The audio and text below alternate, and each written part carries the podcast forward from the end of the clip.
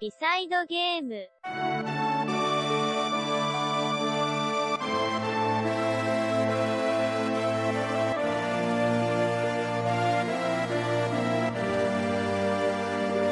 Bonsoir à tous, comment allez-vous Donc euh, on va faire quelque chose d'assez exceptionnel ce soir, en fait on va balancer directement un podcast en direct, euh, chose qui est complètement fou et qui foire depuis tout à l'heure, donc on est en plein suspense, mais euh, ça devrait le faire, hein, vous en faites pas. Voilà voilà. Et bonsoir déjà Sushi et Des qui sont déjà présents. Et euh, bonsoir Babar en fait, qui est illustré par un magnifique euh, Babar tout simplement remodelé à notre sauce. Comment vas-tu? Et bonsoir, j'espère. Est-ce que est-ce que l'on m'entend bien? Parce que c'était extrêmement bien préparé. alors je parle pas pour toi, mais entendu, hein, mais je parle de l'émission en général. Tout a été extrêmement bien préparé. Alors j'espère que le son fonctionne. On prépare depuis des mois ou, ou cet après-midi au choix, ça dépend. Mais alors, le making of que je ne voulais pas dévoiler, pardon, fait que en fait c'est ce matin après un message. Eh mais on en pardon un message hier. Eh mais en fait on n'en parlerait pas demain de, de, ce dont tu veux parler. Ok et voilà. Donc depuis un intense brainstorming, un intense travail de préparation qui a été de simplement bah, passer une journée à passer un week-end euh, à rien faire. Du coup, fait que maintenant on se retrouve tous les deux comme ça à parler en direct euh, d'un petit jeu que je sais pas si c'est ça, un, un, tout petit jeu, oui. Et euh, bonjour euh, Sephiroth aussi euh, qui est directement sur le, le chat. Donc on a directement le boss de fin qui est sur le chat. Voilà, ça. fait attention à ce qu'on dise pas de bêtises. Donc bonjour à toutes et à tous hein, qui sont en direct. Bonjour à celles et ceux aussi qui vont nous écouter en différé. On... Donc c'est et, et, bon, et, merci à, à Rocker qui nous suit aussi. c'est assez spécial en fait. En direct, on va avoir plein d'annonces comme ça à faire. C'est plutôt rigolo. Mais ça, ça, nous fera un, un B-side game hors série plutôt cool. Donc n'hésitez pas à commenter on dit des bêtises, hein, ça fait toujours plaisir. Alors comme tu l'as dit, voilà, on est sur un euh, B-Side Games hors série parce qu'on n'a pas trouvé meilleur euh, nom en attendant euh, pour nommer ce type d'épisode fait complètement en mode YOLO.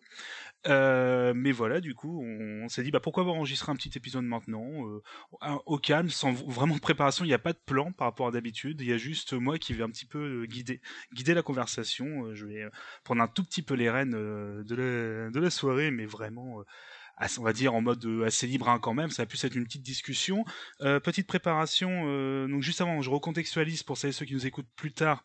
Déjà, bienvenue, hein, installez-vous. Et comme ceux qui, celles et ceux qui sont là ce soir, hein, voilà, profitez. Pendant qu'on a la chance de voir un Yeti en vidéo, ça c'est quand même très très oui, c'est hein, exceptionnel. mais mais on t'a aussi, hein, c'est juste que tu bouges pas beaucoup, hein, mais euh, je suis on, très, très fort avec tes défenses et tout. Hein, c'est. Euh, mais non, mais ma web. T'as un grave sourire en tout cas. ah, c'est gentil. Non, non, mais c'est juste que je n'ai pas une, j'ai pas de webcam sur. j'ai un nouveau PC. Par contre, j'ai pas pris la webcam. J'ai bien pris le lecteur de DVD, mais pas la webcam. Et euh, sur mon ordi portable, c'est juste pas possible. Donc euh, bon, bah, on fera avec euh, ce magnifique avatar que j'aime toujours autant, du coup, qui a été fait. Oui, c'est ça avec la petite barbe et tout. Et euh, du coup voilà, euh, donc voilà, on recontextualise. Pardon, nous sommes en ces fameux temps euh, d'avril, mars-avril, peut-être même après, on ne sait pas. Là, on est en avril 2020. Ces moments où on était tous chez nous, euh, voilà, euh, confinés. Donc c'est pour ça que le son peut paraître différent des autres épisodes, parce que là, bah, on n'a pas le et même paradoxalement, c'est le moment où on est le, le plus hyper actif en fait et qu'on a envie de parler tout le temps, quoi, mais genre tout le temps, quoi. Donc voilà. On a Des qui a commencé nos podcasts cet après-midi et ça fait super plaisir. Merci, ah bah, à toi, Des. Merci Des. Bah, euh, j'ai vu la dernière fois en mettant en ligne le dernier épisode qu'il y a plus de 90 heures d'émission, donc euh, je pense que ça peut aider un petit bon courage. On t'en voudra pas de choisir tes émissions selon les thématiques, mais merci. Bon capitaine, bon voyage. Voilà, c'est ça. Donc on parle à la fois de musique et de jeux vidéo, puis parfois on parle de Tekken euh, quand Yeti veut bien. Et ça c'est de Tekken 7. Et Sushi, Sushi, voilà, qui n'est pas avec nous ce soir, mais euh, voilà, c'est parce que c'est pour plus pour des raisons techniques et aussi elle est avec nous sur le sur le chat aussi en fait. Hein, en vérité, elle, elle, modère discrètement et elle fait attention à ce qu'on dise pas de bêtises, tu vois. On est en compagnie de la chef qui supervise, quoi. Mais euh, tout se passe bien. Et voilà, donc euh, beaucoup une longue introduction pour simplement, euh, voilà, je pense que c'était très subtil dans le magnifique affichage que tu as fait, du coup, pour layout que tu as fait pour cette. oui, je prépare ça depuis des mois aussi. Hein. On va donc parler de Dragon Quest 7, qui est, je rappelle, pour moi le meilleur Dragon Quest. Enfin, ah, c'était, c'est qu'est-ce que c'était drôle, dis donc. Bah non, on va parler de FF7 remake parce que tu es tombé un peu dans ce jeu, on peut le dire, hein, littéralement. C'est. Alors euh, oui, oui, non, mais c'est c'est très grave ce qui m'est arrivé, euh, mon cher Babar, mais vraiment très grave. Euh, je je m'étais dit, je, je vais prendre ce jeu-là et je vais me prendre 15 jours de vacances, comme ça je pourrais le faire tranquillement. Et euh, on arrive à samedi, et il me reste une semaine de vacances et j'ai déjà bouclé le jeu et recommencé le jeu en mode hard. Voilà. Ah oui, tu l'as euh, recommencé, j'ai- quel- quelques problèmes. On va justement en parler un petit peu tout à l'heure, un petit peu du, du du merde, du j'allais dire du end, mais du euh, Du New Game du Plus jeu de, de fin. Ah du, non, pardon. ouais, enfin oui, du New Game Plus, mais je voulais dire euh, à la fin, une fois que t'as fini le jeu, ce que tu peux faire. Je sais plus comment on appelle ça. Ah, oui, Je perds le euh, mot ce soir. On, Le- on, oui, pas de voilà. souci, on verra au moment venu. On l'a dit, on est en mode discussion tranquille. Là, le but, c'est vraiment, on, Voilà. on rappelle qu'on n'est pas du tout des spécialistes euh, de la série. On est des gens qui apprécient beaucoup la série Final Fantasy. Euh, De toute façon, on va, on va y revenir en fil de, de cette émission rapidement. Le but, ça va être aussi de vous faire participer un petit peu. On va en profiter qu'il y a un chat. Si vous avez des questions, ne surtout pas hésiter. Alors, c'est dommage qu'on puisse pas nous interrompre, tu sais, via des, euh, via des jingles. Ce serait un peu, des- un peu insupportable, je pense, mais moi, ça me ferait beaucoup rire. Mais voilà, on va essayer de faire Mais au mieux pour. euh, oui? Il y a l'envoi de bits qui marche très bien. Ah non, non, on n'est Ah pas, oui, ça. on n'est pas l'envoi de bits. Donc euh, non, non, je, non même pas. Donc on peut pas nous interrompre, c'est très bien. Mais Ah euh, on là là. lira de toute façon vos remarques au fur et à mesure. Oui. Vous en faites pas. Donc n'hésitez pas, puis au pire, Sushi viendra euh, directement euh, me donner une petite tape sur l'épaule de, de son cher mari pour si jamais il y a des choses qu'on a oublié décrit de... mon Sushi qui décrit mon planning de jeu. En fait, je suis parti me coucher, il jouait, je me lève, il était toujours dans la même position, il jouait. Voilà. Bon, j'avoue que j'ai fait une nuit blanche, mais euh, c'était compliqué. Voilà. Donc du coup, euh, on va on va un peu bousculer le. D'habitude dans l'émission, on parle des jeux auxquels on joue, on fait une thèse d'actualité, etc. Là, je te pose pas la question à quoi t'as joué ces derniers jours parce que là, ça tombe sous le sens. Donc du coup, on va se focaliser entièrement sur ça, puis on va essayer, de- on va voir un petit peu jusqu'à ça va nous mener. On va être vraiment en mode discussion tranquille et voilà n'hésitez pas du coup à dire à vos amis pour qu'ils viennent voir etc Euh, voilà Oui, par voilà. contre on Et si vous avez des questions aussi, n'hésitez pas non plus. hein. Exactement. Il y, a- pas de problème. On pourrait, enfin, on tentera d'y répondre parce qu'on pourrait y répondre. Ça dépend c'est quoi comme question, quoi. Et alors Claude c'est celui qui a euh, des cheveux euh, en épines voilà c'est vous posez D'ailleurs, c'est peut-être c'est peut-être le bon moment pour préciser que il y a des risques de spoil. Donc, euh, il y a même totalement euh, du spoil donc qui voilà. va se passer Oui.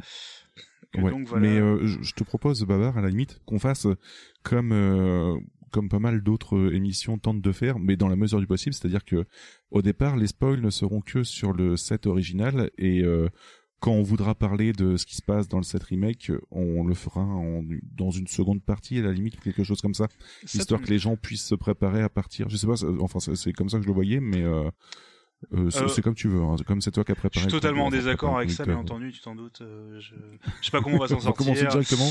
C'est- non non non bien sûr Allez hop là. C'est- ça m'a l'air d'être non, ça m'a l'air d'être une très bonne chose au contraire on va faire comme ça bien entendu Oui. ça m'a l'air très bien mais du coup j'ai des petites questions quand même pour t'aiguiller Alors là pour le coup tu les connais pas à l'avance mais voilà je les ai un petit peu préparées alors comme ça. je disais la seule chose qui est vraiment notre source d'infos principale et ça va être la seule chose qui est ouverte sur mon écran c'est la page Wikipédia d'FF7 autant vous dire que là niveau info bah ah bah il y a le minimum euh, syndical mais qui fonctionnera très bien enfin je dis ça non c'est une page extrêmement bien remplie étonnamment de oula oula il y a beaucoup trop de choses. Mais du coup, voilà, si jamais euh, parfois j'ai un petit doute, voilà, euh, c'est juste pour avoir des petits détails. Alors, le but va pas être de vous refaire une histoire d'FF7, ça, vous- je pense que vous connaissez déjà dans le chat ou même celles et ceux qui nous écoutent. Mais si vous connaissez pas, on va quand même faire voilà, des petits rappels. Mais du coup, ma première vraie question, ça va être tout simplement, c'est c'est quoi ton rapport, par, quel est ton rapport, excuse-moi, quel est ton rapport avec le premier Final Fantasy VII, donc euh, l'original? Quel est ton rapport de ce jeu? Comment Alors- est-ce que tu l'as connu? Et euh, à peu près à quelle époque tu l'as connu, etc. Vas-y. Alors, on a une époque, euh, euh, à un moment que Final Fantasy VII euh, arrive dans mes mains, on a une époque où je, je, je n'y connais absolument rien en JRPG et surtout, en fait, je n'ai pas Internet du tout pour euh, me renseigner sur euh, sur l'actualité et les tests de jeux vidéo. Voilà. Donc globalement, en fait, on a une époque où j'avais 12 ans, quelque chose comme ça, 12-13 ans, tu vois. Donc euh, ça remonte à la fin des années 90. Et euh, c'est la fameuse époque où que quand tu choisis un jeu, tu te choisis pour le devant et l'arrière de la de la jaquette. Ça paraît tout bête comme ça, mais euh, c'était notre seul, principalement nos seuls, euh, nos seuls euh, moyens de se repérer dans un magasin de jeux d'occasion en fait. Ah, tu, Donc, avant, euh, tu, tu mettais pas des pouces bleus à des vidéos pour euh, savoir si ça te plaisait C'est pas. c'est ça, vrai, oui. exactement, ouais. Mais mais du coup t'étais encore plus surpris quoi. Donc c'est à dire que du coup je, je je regarde le jeu, je me dis waouh c'est plutôt bizarre d'avoir un jeu avec juste un logo dessus et puis je regarde derrière et puis ça me paraissait euh, super what the fuck euh, d'un certain côté puisque t'avais quand même un je sais plus exactement les images qu'il y avait derrière mais ça paraissait assez euh, bazardé en fait le fait d'avoir des épées dans un monde assez euh, moderne en fait j'étais complètement Alors, perdu en fait sur le je- truc et je me suis dit merde ouais Non je, non, je viens de me rappeler que j'ai juste à ma gauche, tu sais, là, le boîtier, c'est la version PS1, donc du coup, je. Parce que je me demandais, mais c'est vrai, qu'est-ce qu'il y a d'écrit Mais j'ai juste à tendre la main. Tu vois, donc. Bah vas-y, vas-y, vas-y. Putain, très très Ah, c'est plus de que le 120 Wikipédia. minutes de séquences vidéo éblouissantes. Euh, avec ça, de rien, ça, ça vendait le jeu à l'époque. ouais. avec une, ouais, une petite image de Cloud euh, qui, euh, qui tient le corps de Harris, bon, au cas où. Hein. Euh, entrer Oh, en merde, contact avec je, je me rappelais pas que ça spoilait non, honnêtement, honnêtement, quand tu vois ça comme ça, tu, tu sais pas. Euh, entrer en contact avec des centaines de personnages qui déterminent votre destinée, détermineront pardon votre destinée. Là, tu vois un screenshot en format euh, 3 cm sur 3 des soldats de la Shinra. C'est le fameux moment où du défilé, ça fera qu'on en parle. Et euh, apprenez à maîtriser des pouvoirs magiques et à invoquer des démons furieux. Là, t'as la, c'est les invocations de celle d'Ifrit, si je me trompe pas. D'accord, ouais, c'est ouais. ça. Et Donc, le tu vois- tu vois, il y avait un comprend le certain- disque. Ah, puis moi, j'ai- parce que moi, j'ai la version Platinum, donc du coup, je, euh, ça comprend le disque de démo de FF8. Waouh. Et euh, Ah, mais non, je j'avais même pas la version Platinum, j'avais vraiment la version euh, normale, Ah, il me non, semble, à l'époque. Alors moi, faut, Voilà. moi, faut rappeler, moi, j'ai le Poitiers qui est pété, les CD qui sont rayés. Donc en fait, c'est plus une boîte que je garde pour, euh, voilà, parce que voilà, au cas où, je la donnerai sûrement à quelqu'un pour s'il veut jamais, si jamais il veut réparer les, les CD puis y jouer, voilà. Mais hum, du coup, voilà, t'as même la photo des séquences d'action d'arcade particulièrement intenses avec la fameuse séquence du snowboard. On savait vendre des jeux. Ah, trop hein. bien. Et t'avais quand même la, le, tu sais, l'image de l'intro avec le logo et la, le bâtiment de la Shinra, tu qui apparaît et qui est assez stylé. Ouais, voilà. Mais on est d'accord tu vois, tu vois une épée aussi à l'arrière, non? Alors pas sur, euh, pas sur, bêtises. ma- pas sur la mienne. Par contre, moi, c'est le truc qui m'a le plus marqué, mais je pense que tous ceux qui ont eu la boîte à cette époque comprendront de quoi je parlais. C'est sur la notice, c'est euh, la fameuse pub pour la carte mémoire. Pour que tu, on te dise, c'est Ah oui, bah sans oui, elle, vous aurez bien ouais. du mal à finir Final Fantasy VII. Bah oui. je- Enfin, tu peux, hein, mais c'est un peu long. Mais euh, ouais, mais en tout cas voilà, le- le- l'arrière de la de la, la jaquette me faisait énormément de l'œil en fait parce qu'il y Mm. avait un, tout un tas de choses qui se bousculaient en fait quoi. Je veux dire, ça reste mystérieux quand même mine de rien quand on te Ah. le présente etc. Tu tu sais pas trop à quoi t'en tenir en fait. Alors, euh, Sushi me pose la question euh, si j'ai fait FF7. Oui, alors oui, j'ai le jeu, mais c'est peu de temps. tu me connais, euh, je peux avoir le jeu et de pas l'avoir fait, ça c'est un peu l'histoire de ma vie. Mais euh, je vais, t'inquiète pas, je- j'en parlerai après de si j'ai fait FF7, on va en parler. je- Ok. je- je- voilà. Mais je, juste pour rebondir sur ce que tu as dit sur la, la fameuse Jacques, pochette, moi c'était aussi la pub qui a mis énormément de. La pub télé, il y avait une pub télé pour FF7 à l'époque, rappelez-vous, qui comprenait vu, uniquement des, des séquences, des images de synthèse et le fameux moment où il a une moto. Et donc, quand tu crois qu'il a collé sur la moto, donc ce qui doit constituer euh, en cinématique peut-être 10 secondes dans tout le jeu, et euh, une séquence Oui, euh, un clair. peu, euh, voilà, qu'on oubliera. Peut-être que tu m'en reparleras plus tard, euh, je sais pas, parce que moi, en J'en fait, voilà, parlerai, t'en fais pas. Ok.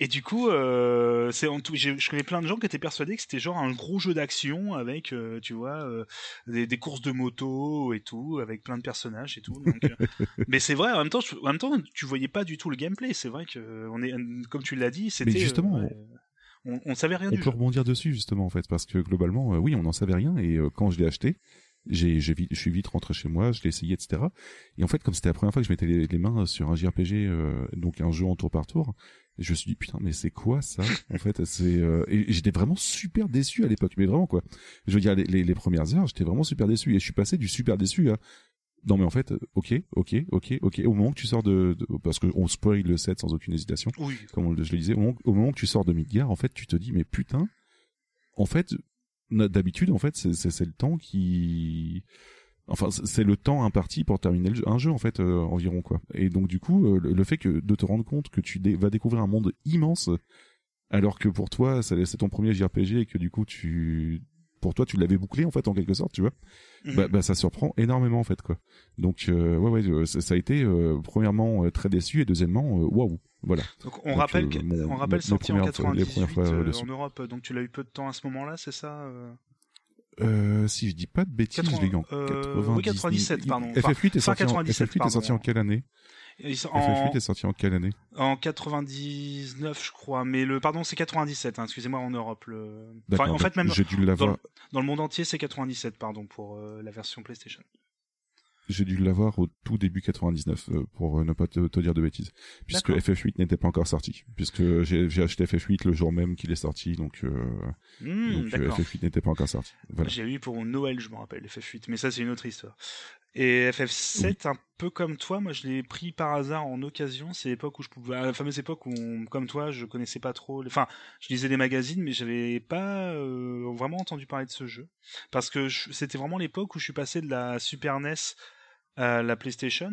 Et en fait, euh, moi, en fait, je lisais pas parce que j'étais un. Je me dis mais pourquoi je dirais les tests ou pourquoi je regarderais les photos des jeux PlayStation? Je m'en fiche, j'en ai pas. Voilà, parce que j'étais un petit peu un petit con déjà à l'époque. qui comprenait pas Non, que ça pouvait tu être avais raison en même temps, quoi. mais j'ai dit, bah non, mais je regardais. Et enfin voilà, et du, du coup, j'étais complètement passé à côté d'FF7. J'avais un de mes voisins euh, qui, lui, avait toujours les derniers jeux vidéo, mais chez qui j'allais euh, quasiment jamais quand j'y pense. C'est c'est très étonnant que j'ai jamais voulu passer mes après-midi à, à jouer avec à jouer à la console avec lui. Mais bon, bref, ça, bref, voilà. Mais du coup, on, euh, il avait FF7 et il m'avait dit, oh, à un moment, tu sors le fusil à pompe et pas, tu tires sur la moto. Alors en fait, avec le recul, je me rends compte qu'il a jamais joué à ce jeu. Mais, euh, mais du coup, voilà. mais ça, ça euh, doit être une séquence qu'il avait que lui, en fait, la chance. c'est ça, oui, c'est souvent ça. Mais en fait, c'est pour. bah, et en fait, je viens de me rappeler pourquoi des fois, euh, même si c'était quelqu'un de sympa, pourquoi on n'allait jamais jouer ensemble, parce qu'à chaque fois, il me racontait des bêtises. Mais euh, bref, euh, du coup, en FF7. Euh... euh, moi, pareil comme toi, à la, euh, à la jaquette, puis en même temps, c'était vachement énigmatique. Tu voyais le truc le 7, et j'étais là, mais ça veut dire quoi? Pourquoi le 7 Et pour moi, c'était pas du tout dans l'idée que c'était le 7 Je me dis, c'est pas possible, il n'y a pas pu y avoir euh, 7 ép- enfin, 6 épisodes avant, c'est forcément un, un, numéro, tu sais, voilà, c'est- je sais pas, c'est genre. un- J'ai pas d'idée en tête, tu vois, oui, mais des, des ça, trucs ouais. où t'as juste un numéro. c'est comme. Fallout 76, il n'y en a pas eu 75 avant, quoi. C'est le même délire. Ex- exemple parfait de, de, de jeu mythique aussi. hein. Je suis très content que tu cites. euh, Exactement. D'ailleurs- D'ailleurs, on a on a Death dans le dans, dans le chat qui nous dit euh, que bam coup de vieux parce que lui en fait il était pas né à l'époque de la sortie d'FF7. Faut il pas est dire né ça. en 2003, donc euh, du coup voilà gros Faut coup de vieux dans, dans dans nos races. C'est Ah. c'est pas très gentil Death. mais, euh, je t'en prie. Non, non, mais du coup, on l'a, nous on l'a connu, en fait, t'es un tout petit peu vieux, t'as un, un an ou deux de plus que moi, mais voilà, je devais avoir euh, 10-11 ans quand je l'ai connu, et comme, je crois 11 ans, parce que c'était, j'étais en CM2, je m'en rappelle, et comme toi, c'est que j'ai lancé le jeu, et j'étais fasciné parce que je comprenais rien. Euh, parce que je comprenais pas pourquoi quand j'allais vers des ennemis, bah il y avait euh, des fallait attendre avant de donner une attaque et tout. Alors après tu comprends que ah d'accord pour attaquer c'est un menu bon et en fait, euh, moi, FF7, euh, je l'ai jamais fini à cette époque. J'étais allé assez loin, mais je j'avais jamais pigé des trucs de RPG. C'est-à-dire que je comprenais pas qu'il y avait des montées de niveau. C'est-à-dire que pour moi, les, je comprenais pas qu'il y avait d'expérience. Je comprenais pas qu'on pouvait Ouais. acheter de l'équipement. Je comprenais. C'est-à-dire que pour moi, ça c'est un truc, c'est véridique. FF7 pour moi, Cloud, tout- le, une fois je suis arrivé jusqu'au CD2, je me rappelle, et il avait pas changé d'arme parce que je me suis dit mais non, faut pas qu'il change d'arme parce que sur la pochette, il a le, il a la grande épée. Donc euh, c'est pas possible qu'il Bah ait, oui. euh, qu'il ait une autre arme. Mais non, mais et c'est ça pour tous les persos. C'est-à-dire que je comprenais pas en fait, et comme j'avais pas du tout les codes du RPG, voilà. Donc pouvez vous moquer de moi, hein, ça pas de problème. Hein. Du haut de mes 11 ans, bon, je voilà. Et surtout c'est que comme non tu l'as dit, c'est qu'on compréhensible. on n'avait pas euh, on n'avait pas euh, tous les toutes les aides qu'on pouvait avoir pour essayer de s'en sortir. Donc c'était vraiment euh, moi j'étais vraiment tout seul devant mon truc et je comprenais rien. Mais c'était passionnant. Ah, Sephiroth se moque. Bah, bon, bah, il a le droit. C'est ça.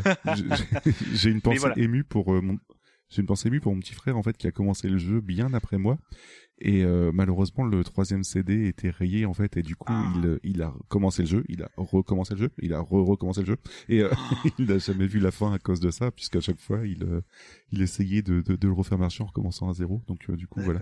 Je pense qu'il a il a dû le faire deux trois fois comme ça tu vois et euh, Ah, je l'ai, je l'ai refait, un, je l'ai refait un paquet de fois, moi, le, le, le début. hein.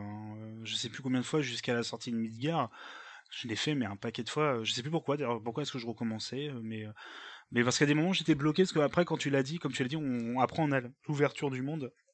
Quand on sort de Midgar, Oui, on ça, plus ouais. bloqué à la ville. Et je crois que j'étais complètement paumé, en fait, tout simplement. Donc euh, voilà. Mais, mais voilà, c'est. exactement ça quoi. Mais ça reste un de mes, même si je, j'en, rigole souvent dans les émissions, parce que voilà, c'est, c'est un peu facile de se moquer FF7. Ça, pour moi, c'est un vrai jeu culte. C'est un vrai jeu qui a ses défauts, mais qui a un charme assez incroyable. Euh, qui a énormément de choses qui ont très mal vieilli, mais qui me fascinent toujours autant.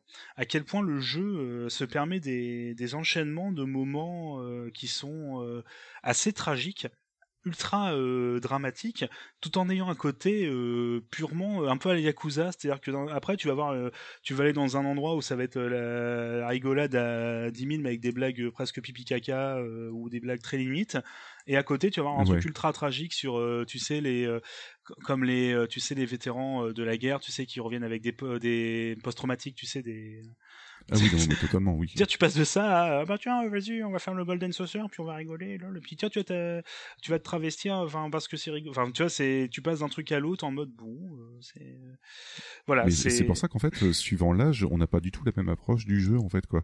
Je veux dire, euh, là, quand on l'a fait en étant gamin, je pense qu'on n'avait pas du tout la l'impact qu'il pourrait avoir euh, si on le faisait Mm. maintenant, tu vois. Le, le fait que les thématiques n'étaient pas du tout les mêmes. Enfin, on voyait pas les mêmes thématiques surtout en fait. On voyait pas la même vision du truc et du coup, euh, bah, FF7 remake là-dessus a, a balayé un petit peu le truc, mais on en Ah. reparlera tout à l'heure. Oui. Mais euh, ouais ouais, en tout cas, euh, il y avait pas du tout la même vision de, de jeu en fait. Mais c'est pareil, on l'a fait euh, l'été dernier avec Sushi et tu vois, bizarrement en fait, je pense qu'elle n'avait pas du tout la même vision. Enfin, elle n'a pas eu la même vision que ce que nous on a pu avoir euh, étant gosse euh, quand on l'a fait. Donc euh, c'est plutôt intéressant.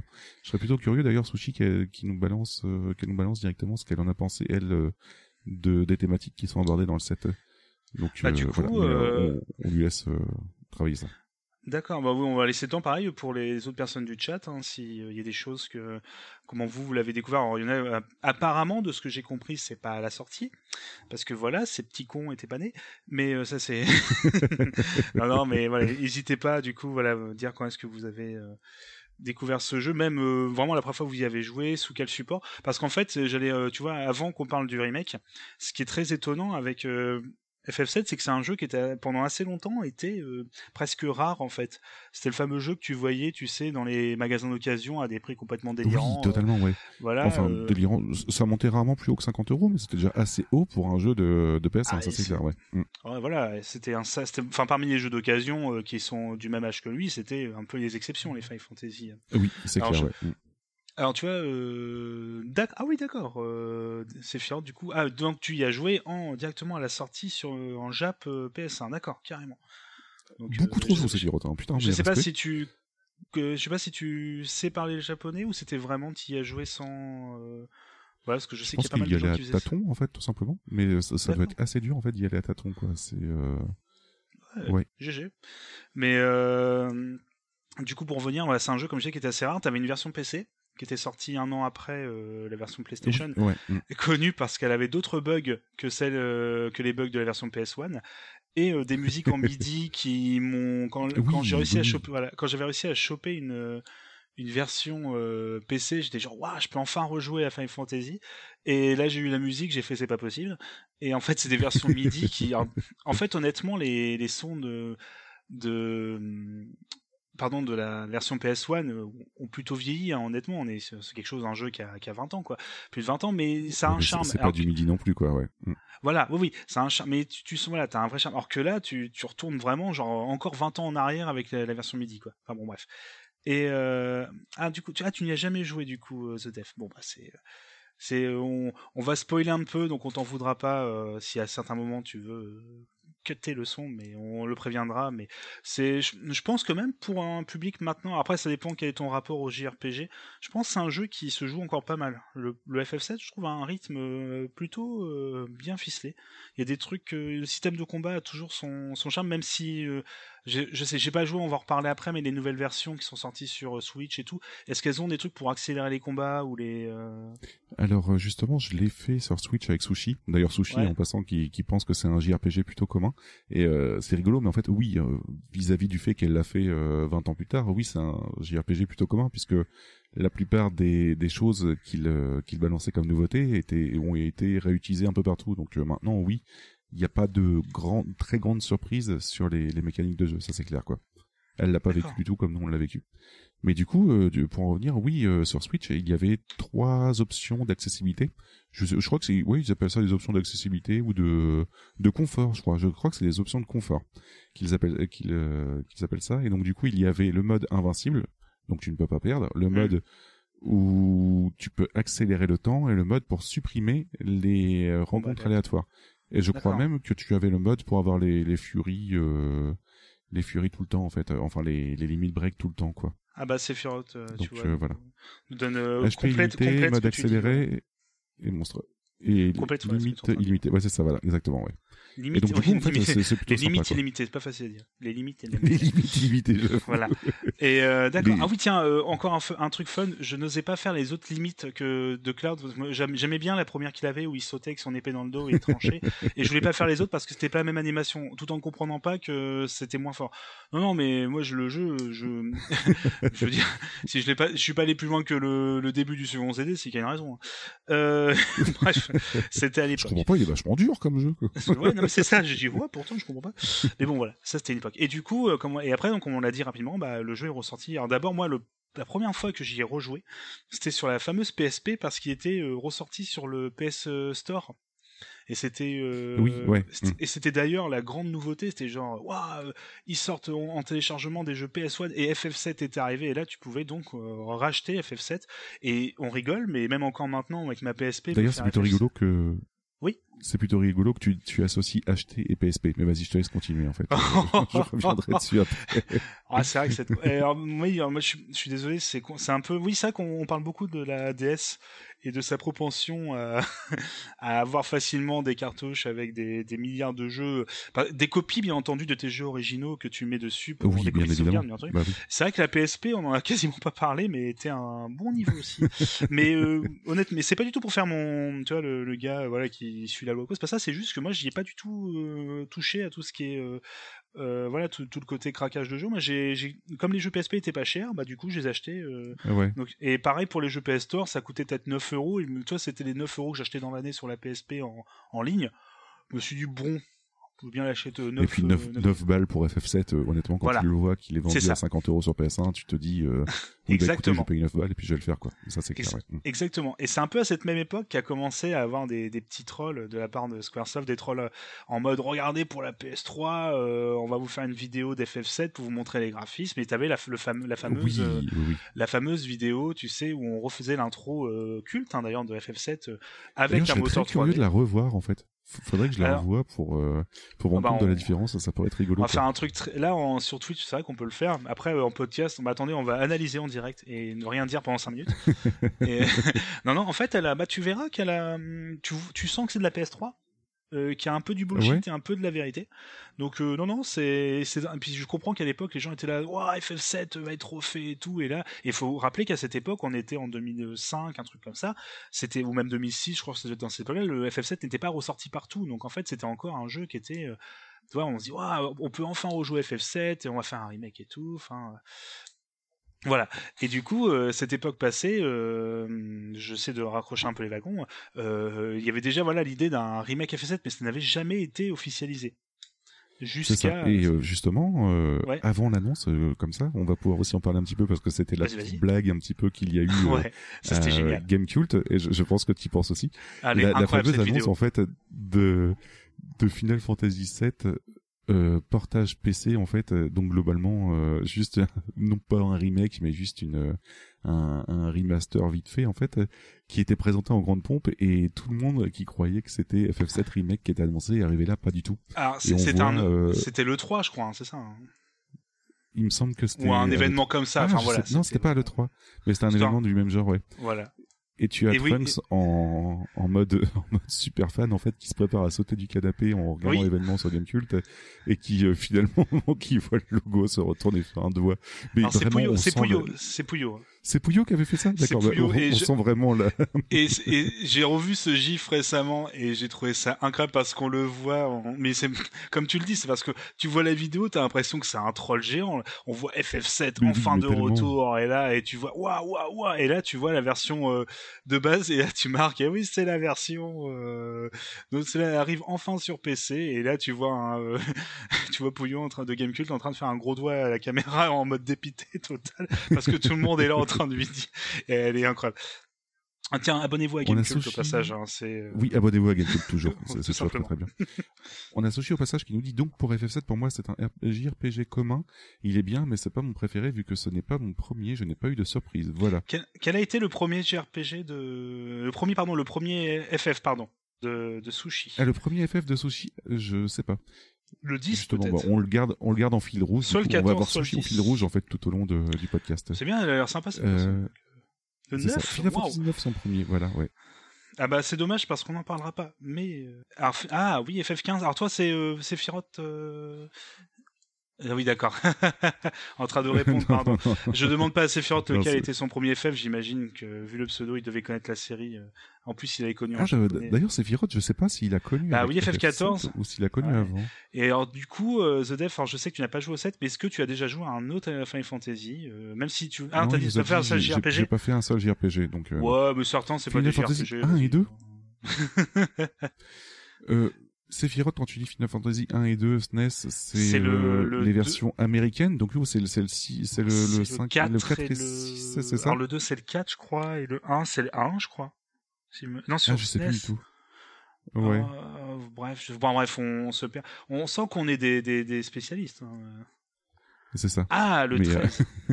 D'accord. Parce que nous, on répond, pour celles et ceux qui nous écoutent en podcast, on, voilà, on répond en même temps. C'est une expérience. Mais on va essayer de faire, de tenir ça au mieux pour, euh, pour ceux qui Oui, étaient offline. ouais. Mais voilà. Euh, du coup, juste pour en revenir, et donc finalement, euh, est enfin euh, officiellement annoncé, je crois, euh, fameux E3, euh, où tu as eu un peu tout d'un seul coup à la conférence Euh, je crois que c'était avec, le euh, 3 2015, si je dis pas de bêtises. Il me semble que c'était ça. C'était le C'est 3 soit, 2015. ouais, euh, c'est soit 2015, soit 2016, euh, ouais, et du coup, ah oui, parce qu'on n'a pas du tout préparé cette émission, donc c'est pour ça qu'il faut pas nous en vouloir. et, euh, c'est pas grave. On, et on parle fa- avec notre ressenti, c'est encore mieux, quoi. c'est ça. Et c'est le fameux, je crois que c'est 2016, hein, et c'est le fameux, le, fameux enchaînement de, de l'enfer pour Microsoft où tu as d'annoncer FF15 euh, remake. Euh, tu as aussi euh, Shenmue 3, bon ça Shenmue plus, 3, ouais. Moi, j'ai plus rigolé qu'autre chose. Mais, euh, mais bon, on rigole, mais c'est un truc qui était genre improbable. Genre, Mais c'était y- exceptionnel, quoi. Les, quoi, les deux, les deux, la même, euh, ça. la même, euh, la même année, c'était chaud, quoi. Et il y a, et il y a un Donc, euh, troisième que j'ai complètement oublié, euh, mais c'est pas très grave. voilà. Il y avait pas BGE 2 Non, Beyond Good and Evil 2, c'était pas la même année? Non, c'était pas une exclue. pas une exclue. Mais il y avait une exclue aussi euh, Sony. Ah oui, chez Sony, tu veux dire? Ouais, ouais, D'accord, je mais- pensais que tu parlais de, de, de gros trucs qui arrivaient, en fait, qui étaient annoncés assez flippants, quoi. Mais en tout cas, voilà, ouais, donc je, je sais plus si c'est à E3 2000 2015 ou 2016, mais ouais, ouais donc grosse, grosse surprise. On en Et là, ouais, et là, ça y est, FF, euh, FF7 Remake est euh, officialisé. Et euh, du coup, Oui. euh, c'est parti. Ils le disent, bah, une sortie quand ce sera prêt. Et euh, après, un... alors ça sera intéressant, je pense, d'avoir un post-mortem sur le développement parce que le, en fait, le, le jeu a d'abord devait d'abord être créé euh, via euh, les fameux euh, gars de, C- de chez pardon Cyber Connect, euh, ceux qui ont fait les, les, les jeux Naruto. qui font Naruto. C'est ça. On a la même référence. C'est ça. Bah c'est oui, mais c'est ça ou. Enfin c'est pas méchant, hein, c'est ce qu'on ou alors Azure Swaf, hein, au, au cas, euh, Ouais, enfin, voilà, au totalement, choix. Un, très bon studio hein, qui, a, pas- qui, est, qui est aussi avec Namco. Enfin ils appartiennent pas à Namco, mais bref voilà qui qui devait travailler avec euh, Squaresoft. Et à l'époque Squaresoft, rappelez-vous, pour la PS3, la PS4 avait son tout nouveau euh, moteur euh, 3D euh, absolument qui était techniquement incroyable, mais euh, qui n'a servi oui, oui, pour quasiment un jeu euh, qui était bah, FF15, euh, voilà, qui était certes très beau, mais je, je sais plus c'était quoi le nom du moteur, c'est pas euh, Lightning, un truc comme ça, le nom du moteur, je crois. Je fais toute tête, je suis désolé Ouais, peut-être. Lightning Engine ou je sais plus, mais euh, c'était Voilà. quelque chose comme ça. Mais en tout cas, ouais, voilà, un moteur super dur, tout simplement parce que les Japonais ont beaucoup de mal à lire l'anglais et donc du coup euh, récupérer des moteurs anglais, c'est toujours très dur pour programmer avec, donc euh, ils sont un peu en galère là-dessus. Voilà. Et du coup, euh, du coup, le jeu a switché à la fois de développeur pour repartir directement en interne et dire bah en- finalement on va utiliser l'Unreal Engine vu que tout le monde l'utilise. Et euh, en plus c'est plus simple à utiliser. Et donc le jeu est pas recommencé à zéro, ce serait mentir, mais du coup est refait. Et là on commence à voir les premières images de gameplay, les premiers gifs. Et là ah bah forcément euh, comme on a euh, Tetsuya Nomura qui était le character designer du des personnages du FF7 euh, original, qui est aussi le, un, maintenant un des gars, euh, les une des personnalités les plus importantes de Squaresoft, maintenant Square Enix, Oui, qui, qui est le monsieur Kingdom Hearts. Et Kingdom Hearts, qu'est-ce que c'est? Bah, C'est du de l'action RPG. On n'est pas, euh, il- ce- le monsieur ne fait pas des, des JRPG euh, entre guillemets euh, à l'ancienne. Il a, par exemple, FF15, c'est pareil. FF15 n'est plus un, maintenant c'est aussi un action RPG. Donc pour FF7 Alors remake, attention, bah, FF15, c'est pas lui qui l'a fait totalement. Je veux Oui, dire, c'est très euh, compliqué, Il avait commencé FF15. à le faire et il s'est fait refaire retirer son projet par euh, Tabata. c'est vrai. Tabata qui a, qui a été raison. après. Mais enfin, c'est pour dire voilà que donc du coup, bah, FF7 Remake sans sans surprise et ça tu en reparleras juste après est un action RPG en tout cas dans les premières photos, les premières vidéos qu'on peut voir. Les photos, oui, Voilà, ça, bien sûr. Oui, parce que des photos prises d'écran, je parle comme à la- comme à l'époque dans les magazines, les photos dans les magazines. Voilà. Et du coup, ça. bah le jeu, voilà, le jeu s'est fait plutôt discret, je pense, quand même pendant son développement, euh, contrairement à ce qu'on pourrait croire, et c'est vraiment explosé ces derniers mois euh, avant la sortie où là, on a commencé à, à avoir vraiment les, les premiers trailers et honnêtement, euh, même moi qui, parce que moi, faut admettre, voilà, ça- on va l'annoncer dès maintenant, moi, je n'ai absolument aucune attente sur ce jeu. Moi, c'est pas du tout un jeu que je que je que j'ai envie de faire ou que j'attendais. Je n'avais aucune envie d'un remake de FF7 parce que pour moi FF7 se Ouais. suffisait. Puis euh, j'ai pas cette nostalgie de refaire les, les mêmes jeux, je veux dire, euh, même s'ils sont très bien, hein, mais j'ai pas cette nostalgie de me dire ah je vais faire comme à l'époque et euh, autant j'aime beaucoup FF7, autant voilà je me me suis dit bah là c'est quoi, c'est juste des meilleurs graphismes, mais c'est le même jeu et ça m'intéressait pas. Mais c'est là c'est personnel, Et c'est justement pour ça qu'il faut que je t'en parle. voilà. Parce que Et- voilà, et du coup, je, je, on je va- voilà. bouillonne depuis longtemps. Oui, on va et là on va là on va pouvoir entrer ça et tu vas pouvoir euh, entrer dans le vif du sujet. On est en 2020, on est en avril 2020 et là FF7 Remake est sorti sur PS4 pour le moment. Il devrait sortir sur PC euh, ou sur d'autres plateformes plus tard. Peut-être une certaine PlayStation 5, hein, on ne sait jamais. Il y a une exclue d'un an, je crois, euh, sur D'accord. PS4. C'est une exclue d'un an euh, pour Sony, ouais. Mm. Donc peut-être que je me laisserai tenter euh, quelques années plus tard euh, s'il sera sur PC parce que je n'ai pas de PS4 tout simplement. Ça, euh, j'attends que la j'attends qu'il y ait la PS5 pour acheter une PS4, hein, c'est un peu la règle. Avoir toujours une petite euh, une petite génération de retard, hein, sinon c'est pas drôle. Mais t'as pas euh, forcément tort en plus. Hein. Ton système est plutôt, ton système est plutôt efficace en fait de, Ah bah, de sont sortir, de chers. prendre la. bah ouais, non, mais c'est ça, ouais, exactement. Et Par puis au moins ça évite de te faire avoir par le, le hype train en fait, quoi. Donc. euh, C'est ça. coup, Voilà. Et du coup, bah, euh, du coup, voilà. Donc là, je vais pouvoir te laisser un petit peu plus parler. Là, c'est toi qui vas pouvoir reprendre un peu le fil de, du coup de l'émission. C'est parce qu'on est parti un peu sur un historique euh, un peu caduque parce qu'on n'a pas, voilà, on n'a pas préparé. Mais y, Donc, a- euh, y a pas de nous- souci. dans les commentaires euh, ou même sur Twitter, ne- ne- si vous dites qu'on a fait des heures, oui, on est désolé par avance. Voilà, j'ai sûrement dit des bêtises parce qu'on n'a pas préparé, mais c'est pas grave. Le but c'était vraiment voilà de lancer un petit peu le contexte pour que ça y est, on rentre dans le tunnel Yeti qui va pouvoir nous dire euh, pourquoi en 5 heures chrono, voilà, en 5 heures chrono, euh, euh, FF7 remake, il faut y jouer, c'est trop du ballon, babar, il faut que tu y joues et vous y jouez. Donc euh, Yeti, je t'en prie, euh, du coup FF7 remake, tout simplement, c'est quoi et qu'est-ce que tu, Tu en me mets un énorme coup de pression, hein, mon Ou alors est-ce ah, est-ce que tu t'as préparé ton truc ou est-ce que tu veux que je te guide un petit peu pour la J'ai- absolument rien préparé, donc je te laisse me guider au fur et à mesure. Mais Ah. dé- déjà, je vais faire, je vais faire un entre guillemets un prérequis, enfin un, un avertissement. Euh, FF7, je l'attendais pas tant que ça. Je veux dire, j'avais joué à FF13, j'avais joué à FF15, hein, j'étais en mode euh, ah putain, ils vont t'as encore les faire un autre jeu. T'as fait que les meilleurs. Et, euh, non, non, mais je veux dire, j'avais fait un petit peu tout, mais euh, j'ai, enfin un petit peu tout façon de parler. J'ai pas fait les six premiers à vrai dire, mais à partir du 7 j'avais fait un peu tout quoi. Et euh, pas fait le six, toi ouais, je, je ne suis pas un vrai fan comme dirait certains. Non, ce, non, ce non, j'ai- me débecte plutôt qu'autre chose, mais euh, c'est comme dirait, comme dirait ce cher Mehdi, euh, parce qu'il faut forcément que je parle de Mehdi à chaque émission, Mehdi de Death Podcast. Euh, des gros bisous. Euh, tu es un homme heureux parce que tu n'as pas encore fait euh, ce jeu-là, en fait, tout simplement. C'est comme quand on découvre. Suikoden, euh, ou voilà, là, tu vas découvrir FF6 et je t'envie encore, en fait. Mais d'a- d'ailleurs, j'en profite euh, en parlant de découvrir un gros jeu euh, qu'on a qu'on a déjà fait, mais que on envie la personne qui le découvre. Euh, j'en profite pour faire un petit coucou à Squeaky en fait actuellement qui euh, découvre Oui. FF7 et qui n'a jamais joué du tout à, à ce jeu. Et donc du coup, je, je oui, tu es chanceux mec, mais vraiment quoi. Tu es vraiment très chanceux parce que c'est quand même une très grosse expérience. Donc euh, du coup voilà. Ah ouais, il, Euh. il va- je suis sûr qu'il va pas pouvoir s'empêcher de le speedrunner, hein, forcément. c'est ça.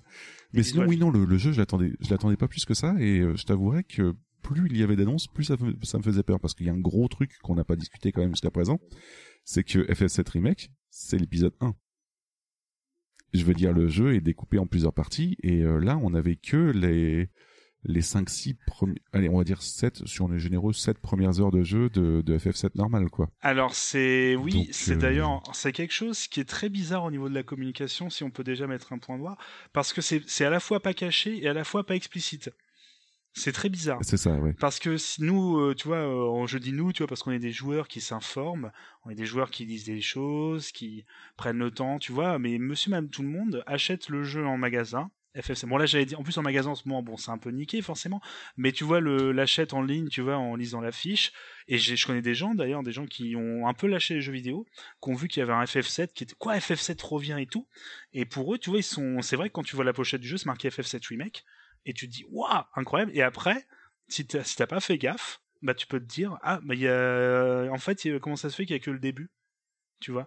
C'est pas. Voilà. Et Voilà, ça, c'est un vrai problème. Après, tu vas me dire, moi, je m'attendais vraiment à ce que ça soit genre FF7 Remake, partie 1, euh, bah, Escape from Midgard, tu vois, un truc comme ça. Enfin, j'exagère, mais euh, Ouais.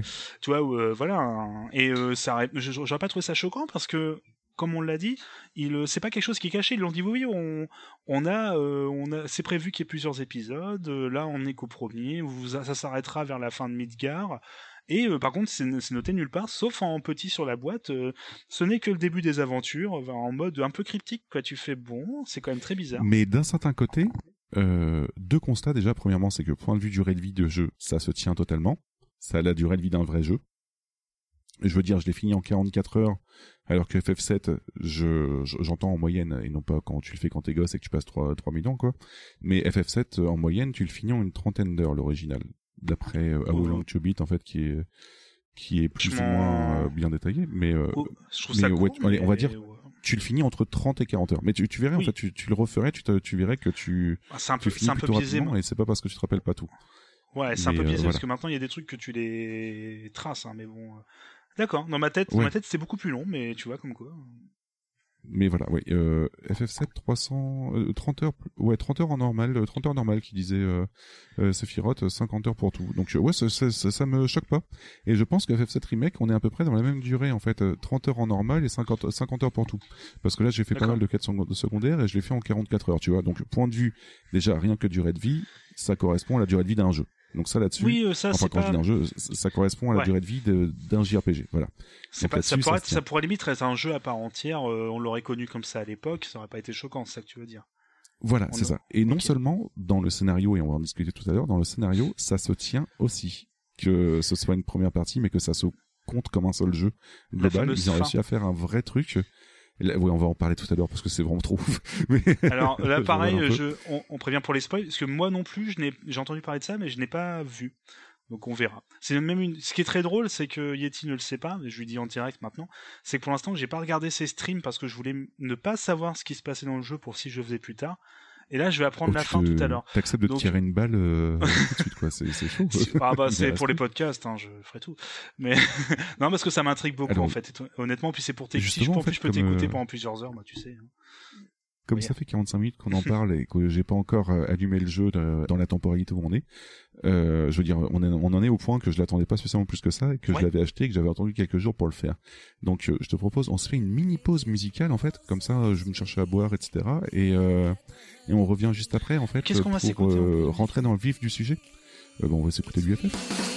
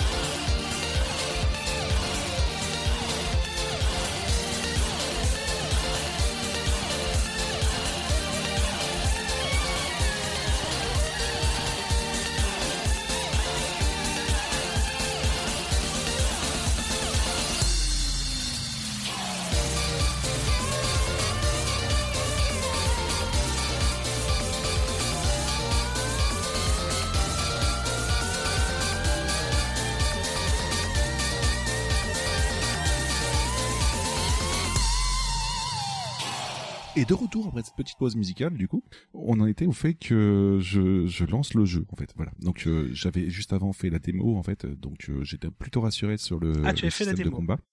J'avais fait la démo, ouais. Donc la démo, en fait, te permettait de faire euh, le, le réacteur jusqu'à ce qu'il explose, en fait. Voilà, tout simplement. Donc la même Donc, démo euh, quasiment qu'à l'époque. euh.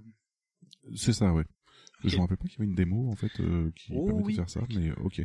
Donc euh, j'étais rassuré sur le système de combat en fait, puisque globalement oui c'est du c'est de l'action RPG, mais c'est de l'action RPG qui est un peu moins foutraque que euh, ce qu'on pourrait euh, penser euh, venant de Nomura, puisqu'il y avait pas il y a pas que Nomura du tout aux, commandes, donc du coup voilà il y a eu a eu pas mal de changements. Et c'est surtout c'est que en plus tout le monde les attendait au tournant, donc je pense qu'ils se sont dit on va quand même tâcher de mettre ça correctement pour éviter de faire les cons là-dessus. Donc voilà. Donc on se retrouvait avec un système de combat qui était quand même beaucoup plus rassurant que jusqu'à présent, enfin ce que j'espérais, parce que globalement en fait il y a un système de pause active. Et euh, ça, on vous renvoie à la temporalité des, des JV, euh, tout simplement un podcast qu'on a fait euh, en janvier dernier. Mais globalement, la pause active, ça te permet de définir tes actions euh, très proprement, sans te prendre la tête en fait à te dire putain mais ça, ça bourrine beaucoup trop, euh, comment je vais m'en sortir quoi. Donc euh, du coup non, ce n'est pas un gameplay à base de carré carré carré carré carré carré, c'est bien plus complexe que ça. Et c'est très intéressant. C'est-à-dire que là, en fait, actuellement, euh, quand vous jouez, euh, quand vous faites un combat, vous pouvez mettre euh, sur pause le jeu. Donc ça ralentit le temps, ça le, ça le stoppe pas totalement. C'est très important, mais ça ralentit le temps énormément. Et du coup, euh, un peu à la super route, en fait, vous, vous voyez les, actions défiler au ralenti et vous, vous pouvez décider de certaines actions que vous ne pourriez pas faire euh, sans la pause active. Donc par exemple, euh, utiliser de- des objets, utiliser des compétences spéciales, euh, qu'est-ce qu'il y a d'autre? Utiliser de la magie ou utiliser des invocations ou les, les limites. Voilà. Donc euh, globalement en fait un, un peu un système de, de menu comme on avait à l'époque sur euh, sur le FF7 original Alors, quoi. Donc je me c'est permets- plutôt cool. me permets, parce que là, tu, tu l'as sûrement dit, mais c'est juste pour que pour qu'on soit sûr et que je sois sûr surtout. Euh, tu l'as dit, on, euh, tu lances le- la compétence, enfin, tu as ton, t'as les ennemis qui apparaissent, t'appuies sur, t'as un menu qui dit attaque et le, la- ton personnage va automatiquement attaquer ou c'est toi qui dois quand même te déplacer et aller vers l'ennemi pour le, le- et appuyer sur la touche en temps réel pour attaquer. Je- J'avoue, je l'ai pas détaillé plus que ça, mais globalement, en fait, la pause active, tu l'actives seulement quand ta jauge d'a- d'ATB et euh, Active Time Battle, c'est ça, et, et euh, pleine, enfin à moitié pleine. Quand tu as une barre d'ATB disponible, tu peux être sur pause pour lancer quelque chose. Après, tu peux être sur pause quand tu veux, mais tu ne pourras pas lancer quelque chose de, spé- de spécial. Mais en attendant, globalement, euh, tu peux mettre la garde, esquiver et taper, en attendant de pouvoir euh, avoir euh, cette euh, cette pause active qui se déclenche. Voilà. Ça rappelle un peu globalement, tu peux aussi FF12. changer- euh, pour- Enfin, c'est pas pareil, mais J'ai pas fait, j'ai pas fait Ah, FF12, je t'avoue que c'est un des seuls que j'ai pas fait, donc euh, voilà. Mais euh, globalement, en fait, tu peux aussi changer de perso, et ça c'est très intéressant dans le sens où que du coup, ça devient beaucoup plus intéressant de jouer d'abord euh, un perso de loin, par exemple, en attendant que les autres tapent, et ensuite mettre sur pause pour soigner les persos qu'on qu'on tapé, ou ce genre de choses là, quoi. Ou de jouer un perso de près pour remplir au plus vite la jauge d'ATB, puisque la jauge d'ATB se remplit quand tu tapes, quand tu te, déplaces ou quand tu mets la garde, donc euh, ça, se remplit assez vite quand tu contrôles le personnage. Quand tu contrôles pas le personnage, c'est un peu plus lent à se remplir, tu vois. Donc du coup, c'est vraiment, oh, tu gères vraiment en fait entre euh, bah, toute ta team globalement pour euh, remplir les jauges au plus vite et, euh, et prévoir un maximum ton ta stratégie de combat. Voilà, donc c'est c'est plutôt intéressant comme système. C'est même pour moi un des meilleurs systèmes de, de combat qui ait pu sortir jusqu'à présent. Ah oui, on n'est pas dans le côté bordélique de, de, de FF15 qui était vraiment très chiant. Je explique qu'à FF15 par exemple les, les magies étaient en mode friendly fire et donc du coup euh, comme tu pouvais pas contrôler les autres persos, tu balançais du feu et tout le monde était touché par ton sort de feu. Donc c'était assez immonde de, de te proposer d'envoyer des sorts de, de magie avec ça, c'était euh, assez compliqué. Donc voilà, donc euh, j'étais énormément rassuré sur le système de combat avant de, de démarrer vraiment le jeu euh, en ayant fait la démo. D'accord. voilà voilà ça. où est-ce qu'on se situait euh, globalement. Donc On est, on est proche, par moment, de ce que tu m'as dit, euh, d'un Kingdom Hearts quand même. On n'est pas si éloigné, en fait. T'as des... Alors on est proche d'un Kingdom Hearts, mais C'est pas pareil, euh, dans mais Cash, on en est fait, euh, c'est dans Cash, il me semble que tu ne peux pas mettre sur pause l'action, donc euh, Hmm, c'est un peu plus bourrin là-dessus. Il me semble pas en tout cas hein, que tu peux Non, je pause l'action euh, dois-. Donc voilà. Non. Donc euh, le, le système de pause active, c'est vraiment quelque chose de super bien pour un action RPG. Euh, si tu préfères, on est proche, et là ça va surprendre tout le monde que je balance ça comme référence, mais on, est proche de ce que propose Mass Effect 2. Dans Non, le je sens pense- où que Mass ouais, Effect ouais. 2, tu peux mettre sur pause, envoyer des, des sorts et puis ensuite euh, re- rebourriner derrière quoi. Sauf que là, t'as une t'as, t'as un ciblage automatique, donc y a pas de souci, tu ne cibles pas à la main non plus, donc euh, voilà. Mais t'as un ciblage automatique, enfin t'as un ciblage que tu peux cibler n'importe quel ennemi euh, sans aucun souci là-dessus, voilà. J'allais te, j'allais dire ça, ouais, les, les jeux de BioWare, souvent, les, euh, le fameux système de pause active qui est un peu leur marque de fabrique, même pour des RPG très classiques comme Baldur's Gate. C'était déjà le cas à l'époque. C'est ça, voilà. Donc euh, j'étais plutôt rassuré là-dessus. Euh, C'était quand même un système qui était beaucoup plus poussé que ce qu'on aurait pu espérer là-dessus. Donc voilà. De, par contre, euh, crainte qui demeurait avant de lancer le jeu, c'est euh, ok, euh, le jeu ne comporte que la première partie du, du jeu original, mais comment on va faire pour euh, jouer aussi longtemps en fait qu'un vrai jeu en fait et de, de quoi va être composé le jeu pour euh, éviter qu'on qu'on ait l'impression d'avoir joué à, à une une pré, enfin une préquelle. D'avoir joué Ouais, une partie un- du, du jeu en fait et, un et que prologue, hein. que ça manque énormément quoi. Ouais c'est un prologue ouais. Alors du coup euh, là-dessus il y, a- il y a des avantages et des défauts et tout de suite je vais balancer directement les défauts comme ça on va être tranquille là-dessus. Le premier gros défaut qu'on a c'est que certains niveaux sont rallongés par des couloirs en fait euh, un peu plus grands et un peu plus euh, générés euh, aléatoirement qu'on pourrait dire même si c'est pas généré aléatoirement mais dans le sens où que ça ça y ressemble au point de vue level design quoi. Tu te dis putain c'est pas la, la première fois que je passe par ce couloir là et pourtant si quoi tu vois ce, ce genre de, de petits problèmes là qu'on pouvait avoir dans un persona par exemple. Un persona on a à peu près ça en fait euh, de ce, ce genre de génération de niveau que Oui. qui te fait poser des questions sur le, le level design du jeu quoi donc là-dessus c'est un petit défaut par contre qu'on a donc euh, vraiment un rallongement euh, là-dessus quoi Oui, donc voilà. Après, on n'a pas de, de combat aléatoire. Donc euh, ça reste euh, à chaque fois on voit les ennemis etc. Donc euh, ça peut se comprendre. Si tu veux pexer un peu plus, forcément il faut que tu balances plus, plus d'ennemis et si tu veux balancer plus d'ennemis, il faut que tu aies plus d'espace pour les rencontrer. Donc du coup c'est c'est assez compréhensible là-dessus. C'est pas abusé non plus, donc dans le sens que je me suis pas fait chier en me disant putain mais euh, je vais jamais finir ce chapitre-là, c'est c'est assez galère. Et d'ailleurs justement j'ai abordé le thème de chapitre et on peut en parler maintenant. En fait le jeu est découpé en 18 chapitres. Voilà. D'accord. Donc Oui, du coup, c'est ça peut plutôt- surprendre un peu parce que c'est pas du tout quelque chose qui se fait habituellement, le fait de découper en chapitres. Même si dans une Euh, solution, t'es habitué à le voir, mais euh, oui. Alors, ça- je me permets, parce que ça, c'est quelque chose qu'avait FF15 par exemple, mais le FF7 original n'avait pas de, de chapitre. C'est plutôt dans ce sens-là. c'est ça, ouais. Mm, Voilà. Après, FF15 est plutôt une exception dans le reste de la série que vraiment. Donc, c'est pour ça que c'était pas peut-être le meilleur exemple, mais, euh, mais ça, oui, c'est vrai que ça Mais, surprend. euh, en effet, là, tu, je l'apprends avec toi, du coup. Là, que- c'est un, un très bon exemple quand même, puisque on pourrait penser, enfin, il y a pas mal de choses qui font penser que FF15 était une, euh, entre guillemets, une démo de, de ce que FF7 Remake est maintenant. Je veux dire, il y a énormément de choses, en fait, qui, qui ressemblent, point de vue, euh, point de vue euh, système de combat, etc. Donc, euh, du coup, voilà, c'est vraiment une amélioration de ce que proposait euh, FF15, dans le sens où il arrive à gommer pas mal de défauts là-dessus, quoi. Voilà.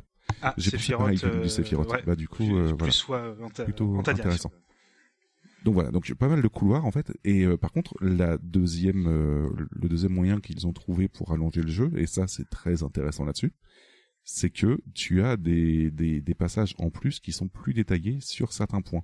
Tu avais certains personnages par exemple qui étaient pas plus intéressants que ça et que tu voyais très rapidement euh, en trois lignes de dialogue, c'était bouclé et qui maintenant ont une vraie euh, description complète dans le dans, dans le lore du, du, du jeu et qui est vraiment très intéressant.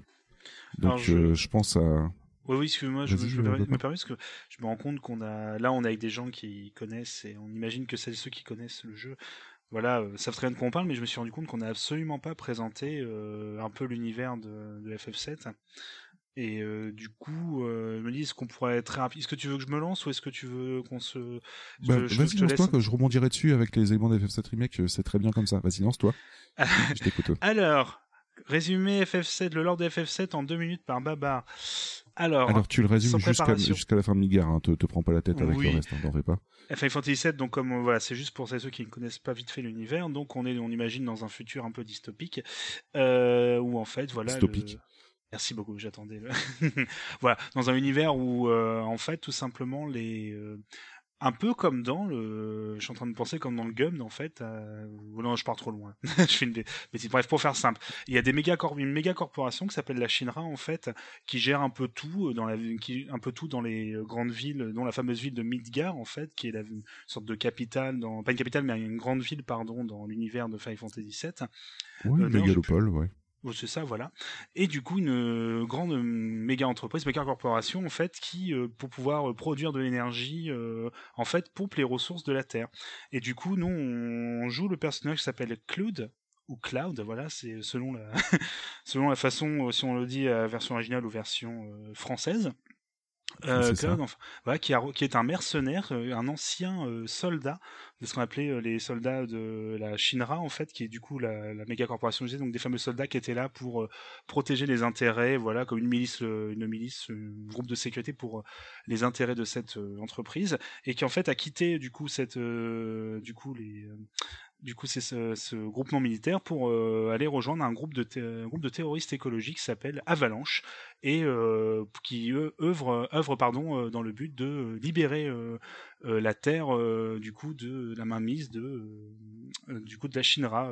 Alors je simplifie beaucoup en me rendant compte que j'oublie énormément de détails, mais voilà, c'est en gros on commence comme ça, on commence en pendant une on, on joue dès le début en fait Cloud qui arrive Cloud et du coup le reste d'Avalanche qui arrive dans un des réacteurs d'une des usines qui pompe l'énergie en fait de la Terre, le fameux Mako si je me trompe pas, c'est ça hein, Oui, c'est ça, ouais. c'est ça, qui et du coup veulent détruire ce, un de ces réacteurs pour pouvoir du coup voilà que la Terre voilà euh, respire de nouveau. Enfin bref, enfin, je, schématise beaucoup, mais voilà. Et du coup c'est le début des. Non, mais c'est des- exactement ça, ouais. c'est le début des histoires du coup, une- d'une longue histoire qui va nous emmener beaucoup, beaucoup, beaucoup plus loin que ce qu'on pourrait croire, avec simplement, simplement une histoire de voilà de méga corporation et ça va beaucoup plus loin que ça. Où là il y a énormément de thématiques, euh, de magie, de de voilà de avec pas mal de forcément le nom Midgar euh, devrait un peu vous aiguiller quand même il y a pas mal de mythologies qui se croisent dans cet univers pour un voilà tout un tout un univers qui comme on l'a dit tout à l'heure sur plusieurs dizaines d'heures s'étend voilà jusqu'à un final assez fabuleux.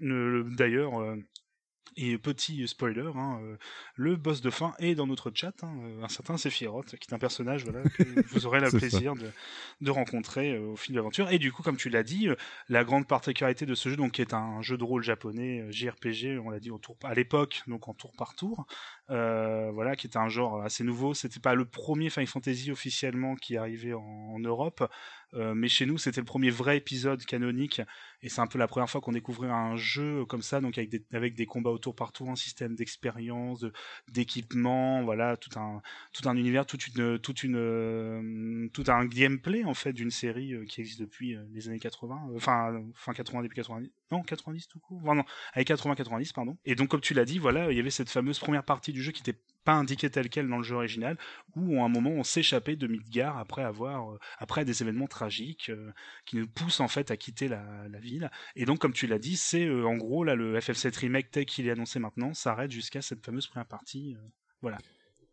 Voilà, donc du coup, une thématique plutôt très actuelle, dans le sens où on, est quand même très affilié à un groupe éco-terroriste, terroriste, donc c'est quand même assez assez actuel comme théma- thématique, euh, Mm. l'écologie en fait, et c'était quand même assez spécial aussi à l'époque, et c'est encore plus spécial maintenant. euh, je veux dire, c'est, je veux dire, c'est d'actualité, ouais. mais, mais mais limite en fait quoi. Je, Mm. La thématique est vraiment très forte maintenant quoi. Donc Mm. voilà, donc on commence vraiment le jeu en faisant exposer le réacteur euh, 7, si je dis pas de bêtises, je crois, je crois que c'est le 7, j'ai un doute, je crois, oh non c'est le 8, pardon, je sais plus, Bref, on commence à faire exposer un réacteurs, réacteur de, de Mako qui, serait pour nous en fait une, une sorte de d'usine nucléaire en fait, si on le resituait dans notre temps. Voilà, dans notre Oui, voilà. temporalité, on pourrait l'associer à une usine nucléaire, voilà, globalement. Et donc du coup, euh, comme je disais, en fait, tu as un rallongement du jeu qui est fait parce qu'il t'explique plus de choses. Donc je, je vais te balancer un exemple euh, concret. Tu te rappelles un petit peu du début du jeu ou pas du tout? Euh, le tout début, oui. euh, Enfin, même, en fait, comme je t'ai dit, cette partie-là, je l'ai refait un paquet de fois. Donc, en fait, je crois que je connais beaucoup plus le, cette partie du jeu que le reste. Et Bon, c'est peut-être bah, pour ça que ouais, j'ai moins de souvenirs, en fait, de, des délires des, des- du reste du jeu. Donc euh, là, tu, je pense que tu me perdras pas. ça va. D'accord, bon bah impeccable. Du coup, en fait, euh, globalement, tu fais exploser ton réacteur, tu euh, chopes un train euh, qui t'amène au, euh, au secteur où il y a euh, il y a le groupe Avalanche et euh, les habitants euh, du groupe euh, Avalanche et de quelques autres habitants aussi, hein, mais voilà, c'est ça au QG. Tu, euh, Tu fais un briefing et tu pars en- et tu pars à la deuxième mission. Voilà, globalement, euh, en résumé, ça donne ça. Maintenant, dans FF7 Remake, en fait, tu euh, tu sors de ton réacteur, tu te sépares par rapport à ton groupe, tu galères pour retourner voir ton train tu prends ton train et t'arrives au QG. En fait, là, tu fais le tour du secteur et tu rencontres un petit peu tout le monde, en fait, en quelque sorte. Pas mal d'habitants, etc. Et tu t'aperçois qu'ils galèrent tous plus ou moins. euh, ils sont pas forcément très riches. Et euh, tu ressens beaucoup plus la, la pauvreté dans le jeu en fait. Je veux dire, Mm. avant globalement tu le voyais pas plus que ça, et là tu le, tu le ressens beaucoup plus. on est dans les taudis, hein, c'est dit, hein, même dans l'original, hein, euh, on est dans les fameux taudis. Et je, à moi, en fait, j'ai voulu partir dans le gum, en fait, c'est euh, parce qu'il y avait le fameux côté où tu avais les plus riches qui sont en hauteur, en fait. Euh, parce que Ouais. t'as, le réacteur et entre guillemets, je crois que c'est les, je sais plus si c'est les réacteurs ou les usines qui font ça, mais une sorte de, de grosse passerelle en fait qui cache la vue de ceux qui sont en fait en dessous de ce, je sais pas si c'est entre guillemets des, C'est des... des- plateaux en fait où les plus riches plateaux, vivent au-dessus en fait et, les ça. plus pauvres vivent en dessous. c'est ça. Et donc du coup, les taudis euh, sont littéralement en dessous et donc ne voient pas le, le jour en fait. euh, euh, mais ça tu le sais parce qu'on te le dit, mais tu le vois pas spécialement plus que ça dans l'original. Là dans vrai. en fait tu vois vraiment à chaque instant, tu vois vraiment que au-dessus de toi euh, c'est c'est un plateau en fait, ce n'est pas le, le ciel que tu vois. Et du coup, bah, ça te, te permet de ressentir, ressentir beaucoup plus cette, euh, cette situation qui est quand même assez euh, grave niveau géopolitique en fait. Et euh, le jeu prend un impact vraiment beaucoup plus important là-dessus. Dans le sens où que, bah, ok, ouais, le, le combat des, des, des, des- de- d'Avalanche est quand même beaucoup plus justifié dans celui-là que dans l'original qui était plié en très très peu de temps en fait. Je, je veux dire, c'était assez vite euh, vite expliqué et tu tu te rendais pas vraiment compte de tout ce- toutes les conséquences qu'il y avait à tes actes et de de à quel point la cause était importante vis-à-vis de de cette destruction de, de réacteurs en fait quoi et Mhm. de de de cette de ce cette lutte des classes en fait. Donc euh, Mhm. c'est vraiment très intéressant là-dessus et euh, et c'est vraiment très très très développé dans dans celui-ci. Donc c'est voilà, donc déjà, dans un premier temps- hein. Enfin, c'est vraiment juste évoqué et encore, c'est c'est à la fois subtil mais à la fois euh, pas hum, pas plus élaboré quand même comme tu disais dans l'original. C'est que tu comprenais que voilà on était dans les taudis et que les gens galéraient mais il n'y avait pas de volonté tu vois que les gens se se rebellent ou alors t'avais Avalanche qui était pas forcément vu comme un des sauveurs en fait C'est ça. pas En deuxième point, en fait, qui est euh, qui est plus abordé ici, c'est la guerre euh, de Midgar contre le, enfin de la Shinra contre le Wutai, en fait. Dans l'original, tu en tu en entendais parler seulement au moment que t'arrivais au village de Yuffie, il me semble, et tu en entendais, pas beaucoup plus parler que ça. Mhm. Donc c'était pas pas énormément développé. Et là maintenant, c'est développé dès le début. Dès le début, tu as des, des journaux euh, qui qui en parlent, et du coup, euh, c'est une situation très très poussée en fait. Donc euh, voilà, donc euh, point de vue euh, point de vue comprendre beaucoup plus la situation de Midgard, tu la comprends beaucoup plus dans celui-ci. Donc ça rend le jeu quand même beaucoup plus intéressant. Et euh, Babar, c'est là où on va avoir un gros gros gros changement vis-à-vis de, de ce qu'on pourrait penser et que je vais spoiler vas-y. euh, FF7 Remake totalement, c'est que globalement en fait le jeu est pensé dans le sens où tu as déjà fait le premier. Et je vais t'expliquer en quoi c'est très important. Euh, globalement en fait dans, dans celui-ci c'est pensé dans le sens que tu l'as déjà fait. D'accord que tu as déjà fait l'original. Je m'explique. Par exemple, au départ, ça part de détails vraiment très cons et c'est développé énormément euh, tout au long du jeu. Donc, au départ, le premier vrai changement qu'il y a vraiment dès la, dès la, la- la première mission, c'est que, je sais pas si tu te rappelles, au tout début, en fait, c'est Barrett qui t'explique que le, le scorpion, il faut pas lui attaquer la queue quand la queue est levée, en fait. Il faut pas lui l'attaquer parce que sinon, il peut te punir gravement. Voilà, le scorpion qui est comme dans comme dans Fort apparaît, Boyard euh, ouais c'est ça oui. qui est un boss qui apparaît au moment où tu euh, où tu vas places la bombe pour détruire le réacteur. Donc voilà. Et là maintenant en fait, ce qui change un, un léger détail, ce qui, qui change, c'est que c'est Cloyd qui explique à Barrett, je le connais celui-là et il me semble qu'il ne faut pas attaquer la queue. Et ça te paraît bizarre dit comme ça parce que normalement Cloyd euh, n'est pas censé savoir puisque globalement tu es le joueur qui débute et tu n'es pas censé savoir comment attaquer le scorpion. Mais les développeurs euh, se sont dit, bah, comme le joueur a déjà fait l'original, en fait, il le sait comment attaquer le scorpion. Donc du coup, autant que Clyde le sache, puisque c'est lui, en fait, en quelque sorte, le joueur euh, principal. Donc euh, du coup, on va lui mettre dans une optique qu'il sait un peu plus de choses que ce que que ce qu'il savait dans l'original. Voilà. Mhm. Donc ça débute comme ça, en fait. Et donc au départ, tu prêtes pas spécialement oreille à ça.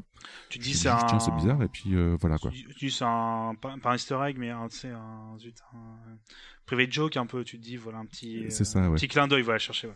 tu dis c'est un clin d'œil Voilà. Sauf que tu as un, un truc qui apparaît aussi dans celui-ci et qui n'était jamais abordé dans l'ancien, c'est les euh, ah, je me rappelle plus exactement, c'est les fillers qu'ils appellent ça.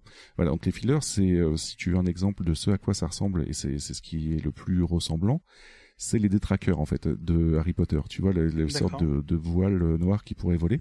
Et en fait, ces trucs-là, globalement, je sais plus exactement à quel chapitre euh, ils, euh, je crois qu'ils interviennent dès le troisième chapitre, si je te dis pas de bêtises. Ces, ces trucs-là, en fait, globalement, et là je spoil énormément le jeu, je suis désolé, mais je suis obligé de le spoiler pour t'expliquer à quel point les choses changent, c'est que les fillers sont là pour que le destin soit mené pareil que ce qui est prévu de base. C'est-à-dire que le destin prévu de base c'est FF7 original et les fillers sont là pour que le jeu respecte le scénario de base. Et c'est là, à partir de ce moment-là, que tu te dis, putain, c'est bizarre en fait. Il y a, il y a énormément de choses qui changent et qui, du coup, me font dire que ce remake-là n'est pas du tout un remake en quelque sorte. C'est vraiment une euh, un monde parallèle ou euh, ou alors euh, que l'original se passe déjà dans un destin qui est tracé, mais que maintenant tu joues vraiment la vraie histoire. Je sais pas si tu vois ce que je veux dire en fait. Et du coup, ça change vraiment énormément de la manière d'aborder les choses à tel point que les fillers ont le pouvoir de modeler un petit peu ce qui vient de se passer pour que ça reprenne le droit chemin. Par exemple, et là je spoil encore, je suis vraiment désolé, mais je, je vais spoiler euh, tout Oui, faut, il donc je vais arrêter de, de prévenir. Euh, au moment où tu envahis la tour Shinra à la fin de, du jeu, en fait, Barrett se fait tuer par Sephiroth. D'accord. Voilà. Et un filler apparaît, en fait, et refait vivre Barrett parce que Barrett n'est pas censé crever maintenant. Voilà, tu vois un petit peu le genre de blague que tu peux avoir euh, sur ce truc-là? Ça, c'est le genre Sauf de truc le- qui me sortira totalement du délire, par contre. Ça... Honnêtement, vas-y, je t'en prie. Ouais. Ouais, c'est le genre de truc qui me m'a fait euh, me passionner pour l'idée en fait du même du jeu parce que globalement ça va être poussé tellement à l'extrême que tu as certains personnages qui sont euh, You t'es euh, Terry. Oh bah bonjour Je- J'avais Terry. pas fait gaffe, mais bonjour Terry, ça fait super plaisir que tu sois là. Et Terry de Mais, Level euh, Max. Oui, Ah bah je, merci. je préviens merci Terry en passage. fait. euh, Écoutez oui, Level Max. C'est le moment où il faut le dire. Parce qu'en en fait, on, on est en direct, euh, mon cher Terry, mais ça sera enregistré. Donc du coup, c'est pour ça que je rajoute des choses. Écoutez euh, Level Max, tout simplement. C'est ça. Mais euh, Terry, je, je préviens à l'avance, on va spoiler tout au long du euh, Oui. du, euh, du du podcast. Donc fais attention à toi. Donc du coup, pour en revenir à ça, en fait, les fillers sont là pour que le destin se passe normalement comme le jeu original. Sauf que le problème, c'est que tu as certains personnages comme Iris, par exemple, qui ont des visions du futur, en fait, et qui tu le devines, tu le vois pas spécialement, tu sens qu'elle sait qu'elle va mourir à cause de Sephiroth. D'accord. Et tu vois, en fait, c'est ce genre de choses-là qui te fait que non seulement le jeu ne reprend pas le concept totalement original, mais s'amuse avec toi dans le sens à, ah, ah, tu crois que ça va se passer exactement pareil, donc du coup tu vas dérouler le jeu comme tu le connais par cœur? Bah non, en fait, il y a énormément de choses qui changent au point que, et là par contre j'entame le chapitre final en fait euh, directement, au point que le, le jeu en fait se termine quand tu finis de buter le les, euh, l'entité de tous les fillers qui se sont réunis en fait pour euh, pour que tu vives l'histoire normalement en fait tu le finis par la buter et donc du coup tu brises le voile du destin et globalement en fait le jeu se termine par une phrase qui te dit tout simplement que bah le jeu va maintenant pouvoir commencer en mode bah tu sais pas du tout ce qui va se passer dans la suite des événements Ah, Voilà. ça par donc contre, ça coup c'est bien. en fait ils viennent de briser totalement Final Fantasy VII pour faire ce qu'ils veulent dans Final Fantasy VII remake voilà Ça, je préfère. Ça, pour Donc, le coup, ça, je euh, préfère. Parce qu'au début, ça m'a fait très peur. Je me suis dit, oula. Parce que tu vois, la façon dont tu me l'as dit pour Barrett, c'était vraiment en mode. euh, euh, en mode coup de coude, moi c'est le truc vraiment Et t'as vu, et tu te rappelles ce jeu-là que t'as aimé? Ah, tu te rappelles ce moment-là? Bah non, lol, il, en fait, il est pas mort, tu vois. Enfin, je sais pas, j'ai l'impression que ça, moi, c'est un truc qui peut me sortir du jeu quand le jeu me parle en- pour jouer sur ma nostalgie, si tu veux. Là, ça me rassure un peu. Mais là, non, là, non, non, en fait, c'est des personnages qui luttent contre un destin euh, dont ils ont vu quelques visions, qui n'est pas la totalité de vous en faites pas, vous buté Sephiroth, mais plutôt dans le sens où, euh, par exemple, tu vois, ils voient déjà la comète qui risque de s'écraser sur, sur, sur, sur Midgar, en fait, Oh, sur la Terre. Ça. Ils la voient déjà en, c'est ça, ils la voient déjà en vision, et donc du coup, en fait, c'est pour ça qu'ils veulent lutter contre ce destin-là, et euh, du coup, euh, buter les fillers, en fait, pour Mm. changer le destin. Voilà. Alors, je, je me permets, Donc, Yeti, coup, par... euh, ex- excuse-moi, Yeti, je me permets euh, interruption. Euh, profite que Terry soit là, comme il reste pas longtemps. Donc déjà, Terry nous demande si ça va. Oui, écoute, bah comme tout le monde, je pense. Oui, voilà, pardon, euh, moment, oui, ça va très bien, euh, Terry. Pardon? Je disais pardon Terry, oui ça va très bien en fait, c'est juste que c'est encore très compliqué avec le et bon courage pour ta femme aussi, je suis vraiment Oui. désolé pour toi. Oui, Bon courage du coup. voilà. Et du coup, Ouais. euh, Terry, est-ce que là, parce que là on parle de FF7 remake, est-ce que c'est quelque chose qui te t'intéresse Euh, Est-ce que c'est quelque chose que tu voudras faire? Est-ce que tu avais déjà fait le, le FF7 d'avant? Alors je sais que c'est pas sorti sur Neo Geo, donc peut-être que voilà, hein, ça, ça te parlera peut-être pas, je sais pas. Mais je sais que t'es pas trop JRPG, mais voilà, on sait jamais. Hein, c'est ça reste un jeu important. Donc, euh, mais pour en revenir rapidement, tu vois, je sais que tu vas pouvoir vous rendre, mais je trouve ça, pour le coup, c'est un move assez euh, futé, honnêtement. C'est ouais, futé mais c'est très très couillu en fait parce que dans, dans le sens où il y a plein de gens que je pense qui vont détester ce jeu. Tout simplement Ouais. parce que les, les gens, les fans sont, sont très habitués à leur petit confort et du coup, j'ai jamais joué à un seul FF. Bah du coup, Ah. euh, on peut te continuer à te spoiler sans aucun souci. Ça va. Il faut commencer par le 1, Terry. Et après, euh, voilà. Après, Mais, euh, euh, il s'arrêtera là. Voilà. On est méchant. Non, non, du coup, oui, ça, je vais sortir sur Neo Geo. Bah, euh, le problème, c'est que toi, la Neo Geo n'a voulu que des bons jeux. Euh, tu vois, genre le mec, le mec, il lance sa pas Non, non, je comprends. C'est vrai que voilà. Et pendant que nous, on jouait à FF7, lui, il jouait à King of Fighter. Ouais, quand même, euh, c'était quand même un autre, c'était quand même quelque chose de très très bien. Ah, tu as l'air bien apprécié, donc. euh, Alors Terry pense si je vais le faire plus tard. un petit prix aura- un jour. Alors par contre du coup Terry justement on, on en vient on en vient à la suite des événements c'est que euh, Terry si tu veux faire le remake je te conseille énormément de faire l'original. C'est con mais euh, je, je trouve que ce remake là en fait est moyennement fait pour ceux qui débutent les, les FF. Dans le sens où comme je te disais en fait il y a énormément de choses qui jouent sur la corde de la le- du clin d'œil nostalgique. Par exemple Kate Seat tu envoies vite fait euh, deux minutes un passage dans le jeu sans jamais qu'ils te disent qui c'est. Ah bah c'était pourtant mon perso favori, mais je, Mais euh, je, rigole, voilà, il, était, cool, ce perso. Mais euh, c'est pareil, euh, FF7 à la fin se termine par une cinématique où tu vois un mec, je, je vais pas dire le nom, mais euh, globalement tu comprendrais très vite, euh, papa, un mec avec la même épée de Cloyd en fait, qui a les cheveux noirs et qui euh, survit et non pas se fait buter, parce qu'ils ont changé le destin, donc du coup il survit. Voilà. Ah, Donc euh, ce, ce genre, de- ce genre de choses là en fait, qui, qui viennent vraiment bousculer énormément les choses dans l'histoire originale. C'est un peu le, c'est voilà. un peu comme si Disney avait repris euh, en fait euh, le Final Fantasy, et du coup s'est dit on va tout casser. Euh. Mais euh, ça, peut faire penser à du, à du Kingdom Hearts en fait, qui. Ah, euh, les potes de Barrett survivent aussi. D'accord. oui, oui, aussi, et on ouais. apprend, et on apprend donc, tout ça vraiment- dans le, on apprend tout ça euh, dans le premier épisode, là. enfin dans, dans ce FF7 remake entre guillemets premier épisode. On apprend tout ça. Que moi je réagis en, désolé, c'est pas pour ceux qui écoutent, c'est ceux qui écoutent le podcast, euh, c'est pas très euh, radiophonique, mais voilà, parce que je réagis en temps, waouh, ah bon, d'accord. Voilà, parce qu'on nous dit, on nous spoil un petit peu le truc, mais dans le bon sens du terme, hein, parce qu'on spoil aussi. Donc, euh, D'accord. Donc il y a plein Voilà. de personnages en fait qui normalement mourraient, ne meurent pas, et d'autres qui ne mourraient pas, euh, mourraient. Et oui, c'est vrai, Terry a raison, ça pique un peu l'original euh, graphiquement, on oui, est oui, d'accord. il faut, faut se faire mais violence, honnêtement, mais, euh, ça, se, c'est, ça vaut le coup pour la, pour l'expérience. Mais ça, même si ça a vieilli. Si on n'est pas fan de JRPG, je comprends qu'on n'ait pas envie. Mais euh, oui, je, après je peux comprendre, hein, mais ouais, ouais, ça, ça reste à faire quand même, mine de rien, si on est plus ou moins attiré par l'histoire. Mais donc euh, ça, ouais, c'est- donc ça, du coup, c'est vraiment le gros twist, ça, pour le coup. Hein, que... Voilà, voilà. Donc, donc, en fait, c'est vraiment très très couillu et c'est pour ça que je voulais t'en parler parce que c'est la première fois qu'un remake. Enfin non, c'est peut-être pas la première fois d'ailleurs, mais euh, on, on va continuer à en parler. Tu vas voir de là où je veux en venir. C'est euh, le mot remake en fait ne veut pas dire forcément on a remaké le jeu, mais dans le sens remake refaire Hmm. le destin, changer le destin en fait en quelque sorte, tu vois. Donc du coup, euh, refaire les choses différemment. Et euh, c'est pour ça que c'est vraiment très intelligent. Et du coup, ça c'est pas vraiment un remake comme on, nous on le penserait en fait. C'est plutôt un remake dans le sens euh, histoire du du terme en fait en quelque sorte. Genre on rembobine tout en fait et on va changer des choses. Et euh, là-dessus, euh, Kingdom Hearts en fait euh, dans un de ses épisodes avait tenté de faire la même chose et du coup euh, tu tu vois tout de suite le rapprochement avec Nomura et, euh, et tu comprends très vite que le, le jeu se fout légèrement de toi tout au long du jeu pour en arriver à cette conclusion là. Donc c'est c'est très rigolo. Est-ce qu'ils ont des, tu sais, des, euh, ça, des, des ceintures ou des boucles, tu sais, leurs vêtements maintenant, les persos, pour que ça fasse Alors, encore plus non, mais Nomura, je- tu sais? Alors non, mais je vais tout de suite te parler d'un personnage qui est rajouté en fait un ennemi qui est rajouté dans le jeu. Ah, Est-ce que tu peux euh, tu vas rajouter des images en temps réel là sur le, les- Non, je sais pas. je- Euh, je, je vais essayer. Attends, bouge pas. Là, je vais essayer de rajouter une image. Oui, c'est, tu as raison. The. The hein, The Dev on nous dit s'ils avaient refait totalement le jeu, ça aurait été un remaster. C'est vrai.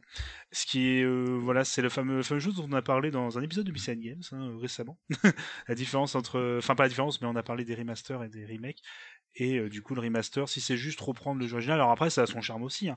Mais pour un jeu qui a été fait, enfin qui a été ressorti un milliard de fois sur tout ce qui est possible, euh, disons que bon, un remaster de FF7, je sais pas si c'était vraiment indispensable. Par contre, un remake dans ce sens-là, contrairement à ce que disait Yeti au début, euh, enfin, tout, enfin, Yeti au tout début, tu m'as fait un peu peur quand tu m'as dit oula, en plus, euh, si à des moments il voulait changer le scénario, bah non, lol, t'as vu, et on te met des coups dans le, on met des coups de coude dans le bide, et j'avoue que ça, ça, Non, non, Quand tu moi, quand tu me l'as dit, j'étais là. Ah, moi, ça m'aurait rendu fou. J'aurais été là, mais non. euh, C'est le genre de truc, moi, qui m'agace. Et là, la façon dont tu m'annonces, c'est à la fin du truc. Et que donc, en gros, c'est une c'est même plus une porte ouverte, là. C'est euh, c'est carrément une véranda. Ouf, tu vois, on prend des. Une véranda ouverte, tu vois, de, de possibilités. C'est assez impressionnant, quoi. Alors, je vais faire quelque chose de dégueulasse, mais je le balance comme ça. Oui, tac, va- comme ça, tu vas pouvoir voir. Ah oui, ah, par donc, contre, lui, en fait, ce. sa- sachant que j'ai un- sachant que j'ai le même Twitch que tout le monde, donc en fait, il va falloir attendre 20 secondes pour que j'ai- Mais vas-y, on.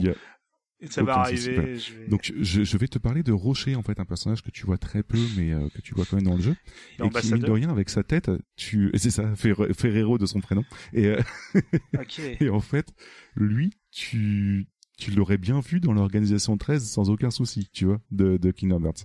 Donc euh, du Alors, coup euh, vis-à-vis ça de sa tête, arriver. tu vois, je- ça, je ça te fait très tu, très Tu euh, verras euh, ma réaction. Ah. Ah oui, en effet, oui. euh, voilà, donc on est d'accord, ça ça fait très très Des bisous, euh, Terry. très très Merci pour le dans, passage, dans en l'idée tout cas. Oui, merci euh, Terry, des bisous. Et prends, Puis écoutez prends soin de Level toi Max. et prends soin de ta femme Oui. aussi. Et Prenez écoutez soin- Level Max, oui. Des bisous à toute l'équipe de Level Max. Prenez soin de vous, tout simplement. Pardon, excuse-moi, Voilà. je te laisse reprendre pour, euh, pour euh, Monsieur l'ambassadeur.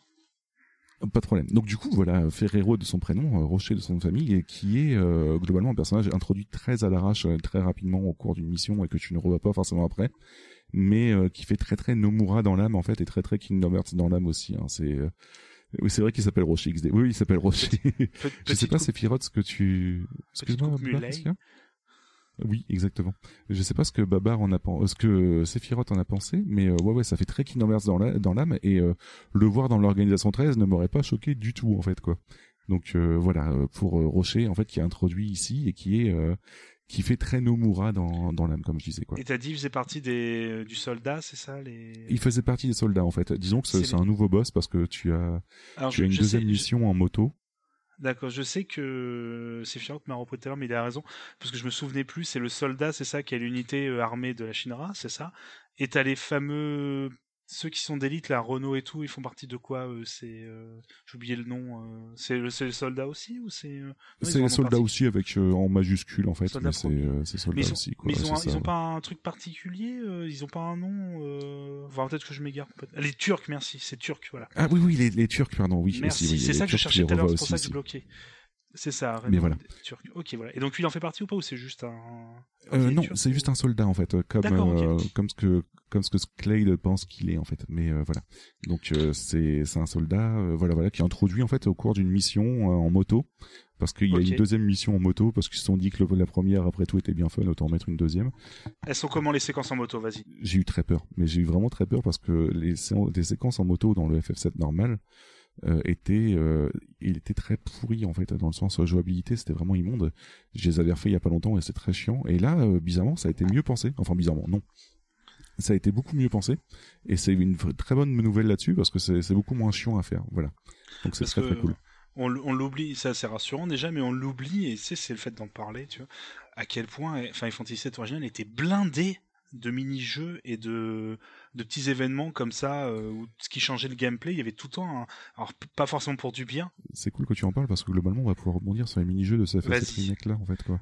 puisqu'il y a un jeu de cartes. globalement euh, alors non il n'y a pas de jeu de cartes il y a, il y a un petit jeu de fléchettes à la Yakuza qui, euh, qui, qui Ah bah, fait passer le bien, temps 5 minutes et qui est Très très cool t'as toujours le concours de squat comme tu avais en fait dans, Ah, dans, dans l'original et euh, qui est vraiment très cool. Tu as aussi un petit jeu de danse. Voilà, putain, je, t'a dit à ce moment-là. La danse, la séquence de danse, c'est justement la pause musicale qu'on a eue tout à l'heure avec la, la musique de danse qui était très particulière et qui te fait penser un petit peu à du euh, Hatsune Miku dans, dans, le, dans le- la jouabilité. C'est-à-dire que globalement, en fait, tu as des boutons et tu as une ligne en fait qui arrive sur le bouton et c'est à ce moment-là que tu dois appuyer sur le bouton. Voilà. C'est Ok. euh, dit comme ça, ça, ça peut paraître bizarre, mais globalement, si tu vois Hatsune euh, Miku, tu vois un petit peu euh, à quoi ça ressemble. Donc euh, voilà, tu as ce genre de jeu là. En autre mini-jeu aussi, tu as une arène en fait par euh, Don Corleo, mais ça c'est plus une excuse qu'autre chose. Mais en vrai mini-jeu, oui, tu as ce, ce jeu de rythme, ces squats et euh, ce, ce jeu de moto. Mais voilà, tu as quelques mini-jeux comme ça qui te, te te font passer un bon moment parce que mine de rien, ils sont plutôt bien faits. Moi en tout cas, j'ai. Ou tu as deux jeux de squats. Oui, exactement. Tu as des squats et tu as des euh, des des abdos, je crois, je sais plus ou quelque chose comme ça. Mais euh, c'était plutôt très rigolo en fait. quoi.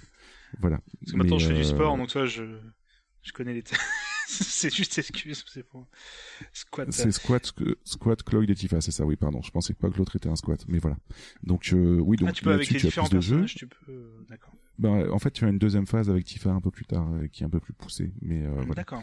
Et euh, du coup, voilà, donc plus de mini-jeux. Tu as le Wall Market, en fait, globalement, là où il y avait Don Corneo, etc., est beaucoup plus détaillé, en fait, et tu sens beaucoup plus la la racaille présente, dans le sens où que c'est comme ça qu'ils le décrivent.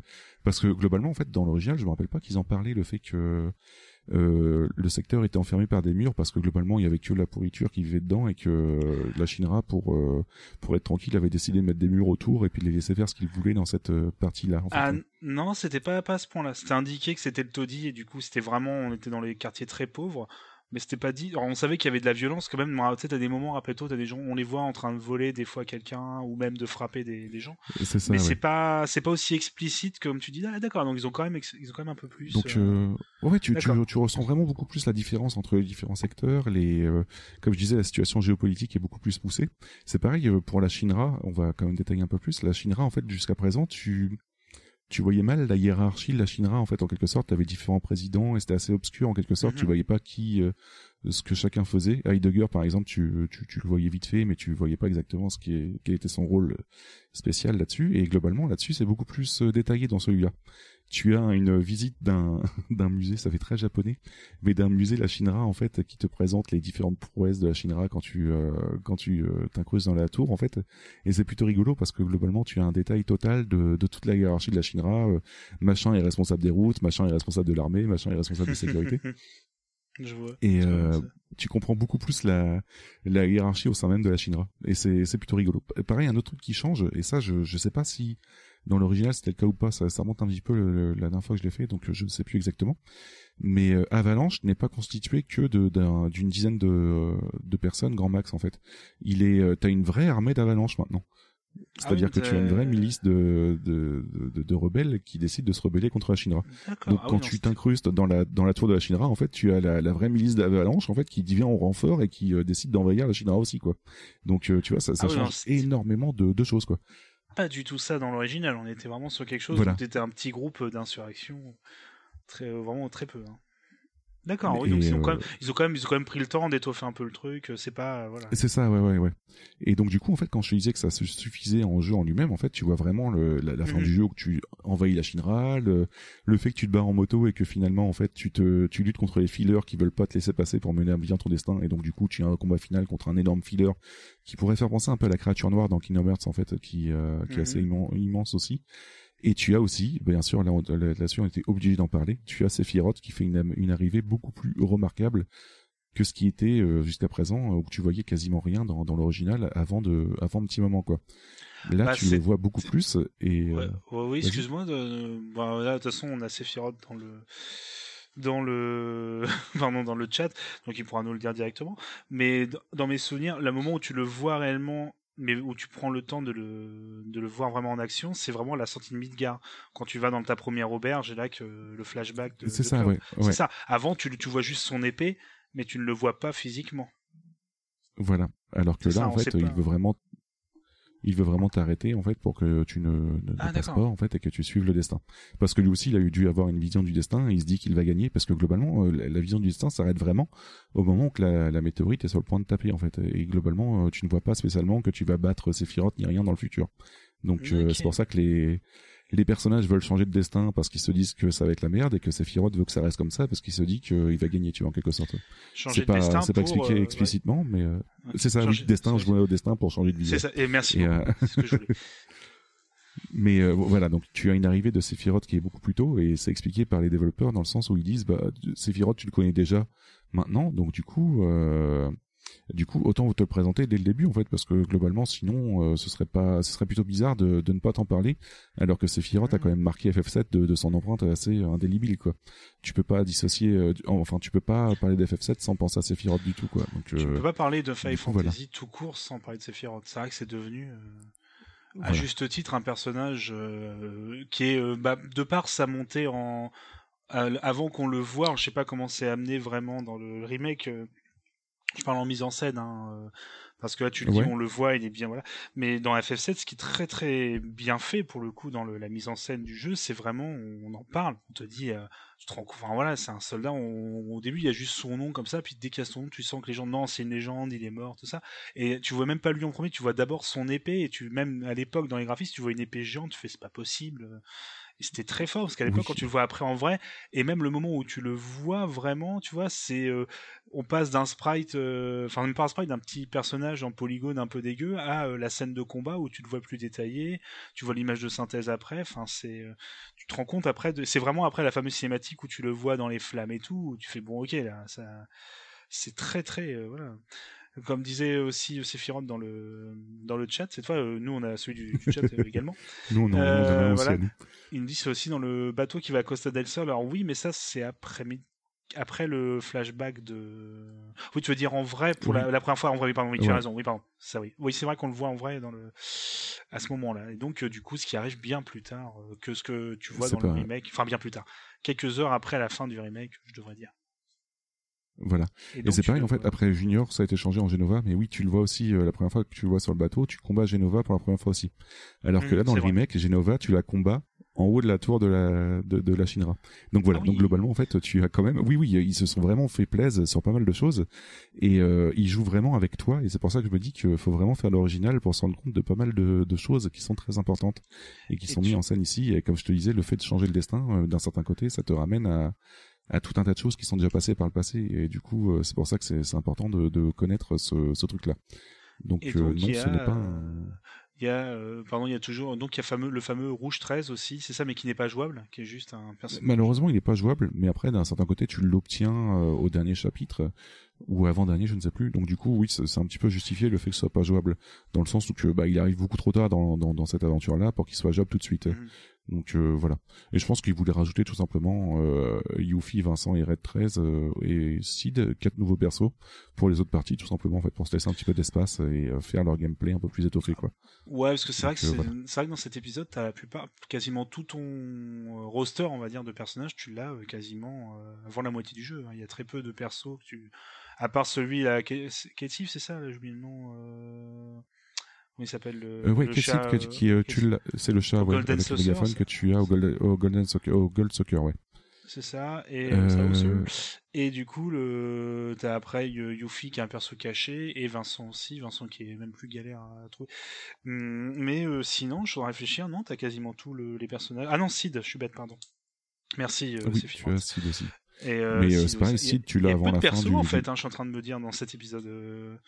C'est Ouais. vrai qu'il y en a. Enfin, après, je dis ça. Et tu les as tous avant la fin du premier CD, C'est vrai. si je dis pas de Je- bêtises. Ouais, c'est ça. C'est vrai, non, t'as raison, parce que le quasiment tous, hein, à part les cachés, bien sûr. Mais euh, c'est encore Je... bon, enfin bref, là on part dans des détails qu'on pourra pas vérifier, mais euh, ah bah Sephiroth nous dit oui, je fais confiance. mais euh, voilà, euh, je pense à FF8, t'en as pas tant que ça de plus, hein, donc euh, d'accord. Donc oui, clair. Donc, au final, euh, pour l'instant, le bilan qu'on peut en tirer, parce que tu as quand même pas mal euh, décrit le, le jeu, euh, donc tu le conseilles avant toi à des gens qui, l'ont, qui ont déjà fait FF7 pour euh, avoir les Oui, subtilités, ouais. tout en disant que, euh, mine de rien, ça se suffit à lui-même et que ça peut quand même être un jeu, on peut découvrir aussi, on va passer à côté de certaines choses, d'accord, mais si quelqu'un veut découvrir, comme nous à l'époque, on a découvert la saga Final Fantasy euh, avec cet épisode, ça peut aussi être une bonne porte d'entrée, euh, tu penses, pour... Alors, je suis très partagé. Je suis très partagé parce que, comme je disais, il y a énormément de clins d'œil qui font référence à des choses qui ne sont pas décrites précisément dans le jeu. Je veux dire, tu ne sais pas pourquoi Clade en veut autant à Sephiroth dans, dans le remake.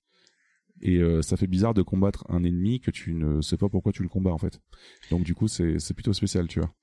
Parce que il faudra dire que Cloud, il, il croit qu'il est Cloud, mais en fait, euh, c'est un peu. On... Voilà. on va un peu dans les spoils. euh. Est-ce que ça va être on pareil dans le remake euh, ça va être, euh, Non, c'est un, d'ailleurs, c'était un point, moi, qui me tient. D'ailleurs, tu vois, je. Tiens, on, on va voir, parce que là, tu as parlé un petit peu des, des éléments, tu vois, euh, du remake qui font que. Moi, qui pour l'instant me m'accroche pas mal, parce que. Je... Mais étonnamment, j'ai hâte de voir plutôt ce que va donner la suite, plutôt que là, euh, tu Mais vois. vraiment le- moi aussi en fait. hein. Je, suis beaucoup plus hypé. J'a- J'avais peur avec celui-là en fait euh, avec euh, après avoir joué à FF13 et FF15 j'avais vraiment très peur pour celui-là et maintenant je suis complètement chaud pour la suite quoi. Je veux dire là ils m'ont ils m'ont totalement hypé et euh, du coup voilà. Ça ça fait vraiment très bizarre quoi. C'est Alors après, C'est assez c'est spécial. c'est ça ce qui me fait très peur. C'est que euh, moi, ça part aussi dans tous les sens. C'est que là, on arrive à un nawak pas possible. Après, voilà, c'est le Yeti qui aime FF7. Plus, euh, mais en fait, on- moi, je troll, je troll un petit peu. C'est très gentil. hein, c'est vraiment du troll très gentil. Moi, c'est un jeu pour moi qui est culte FF7. C'est-à-dire que je le, je le, il y a beaucoup de trucs pour moi quand, quand j'y rejoue qui parfois m'agacent beaucoup. Les combats, c'est super. Moi, y rejouer sur PlayStation, c'est pas possible. Euh, c'est ultra lent. euh, les combats, ils durent 5 plombes. euh, voilà, c'est. Alors qu'après, les nouvelles versions ont l'intérêt voilà, d'accélérer les trucs, mais. Après FF7, moi, c'est un jeu qui m'a marqué, mais même des années après, c'est un jeu que j'ai essayé de refaire plein de fois. J'ai jamais terminé, mais j'ai toujours été au boss de fin euh, derrière Transformation de Sephiroth. C'est juste que comme je suis vraiment une quiche en JRPG, bah je pas à stuffer mes persos ni à faire les bonnes les bonnes les bons trucs de matériel parce que comme je me refuse d'aller voir des aides. Euh, ce qui est débile de ma part parce que je, ça, ça me résolu mon problème mais, mais voilà c'est c'est juste que je voulais voilà euh, y arriver jusqu'à la fin. Et euh, à chaque fois au boss de fin bah j'ai pas les bons trucs j'ai pas les bons persos c'est pas grave je me dis bah c'est pas grave j'ai vu j'ai vu quasiment tout le jeu voilà, pour moi, ça me, ça ne me choque pas. Euh, après, voilà, je pense que des gens comme euh, Sephiroth qui ont extrêmement joué au jeu vont me dire euh, que oui, il y a aussi le, les fameuses armes qui sont les boss, euh, qui à côté le boss de fin de Sephiroth, bah c'est rien du tout contrairement à certains euh, boss cachés Ouais. du jeu, quoi. Mm. Euh, tout ça, tu vois, je me dis bon, tout ça, on, là on en parle tu vois, avec un- la nostalgie, mais il faut pas oublier qu'FF7 c'était très. euh, autant cette première partie était, même à l'époque, était déjà assez audacieuse, parce qu'extrêmement dirigiste. C'était mine de rien, Oui. c'était très euh, linéaire. Et après, ça rendait le, le fait que tu découvres la carte du monde encore plus impressionnante, parce que d'un seul coup, t'as fait Ah, en fait, on est que dans la première. Ah, ok. Puis en fait, tu vois une carte du monde avec euh, un, énormément de villes, là, tu vois, à, tu vois, à, à- à visiter. Et là, je t'avoue Ouais. que là, c'est un peu ma crainte. Est-ce que réellement la suite d'FF7 Remake va pouvoir continuer sous la forme d'un action RPG avec le fait qu'on ait un monde ouvert. C'est pas alors ce que je te dis ça, on va me dire oui, ça existe déjà. T'as déjà des, des action RPG euh, qui font ça, c'est c'est pas un problème. Mais j'ai un peu peur, tu vois que parce que mine de rien, le là ça s'est concentré. Tu dis il y a une quarantaine d'heures de jeu sur la première section.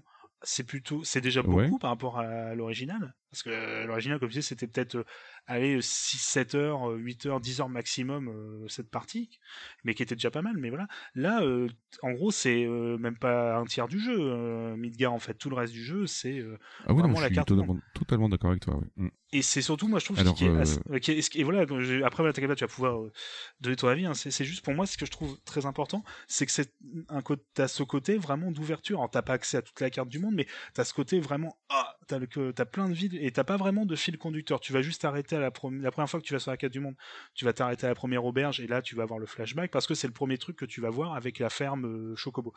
Et après, bah, euh, après, tu, vas un peu où tu veux jusqu'à les limites de la carte. euh, voilà, parce que t'as la mer, tu peux pas traverser au début. Mais t'as quand même ce côté de, de grandeur et je me dis, est-ce que ça va être encore possible avec un action RPG Est-ce qu'ils vont pas devoir rendre tout ça beaucoup plus linéaire?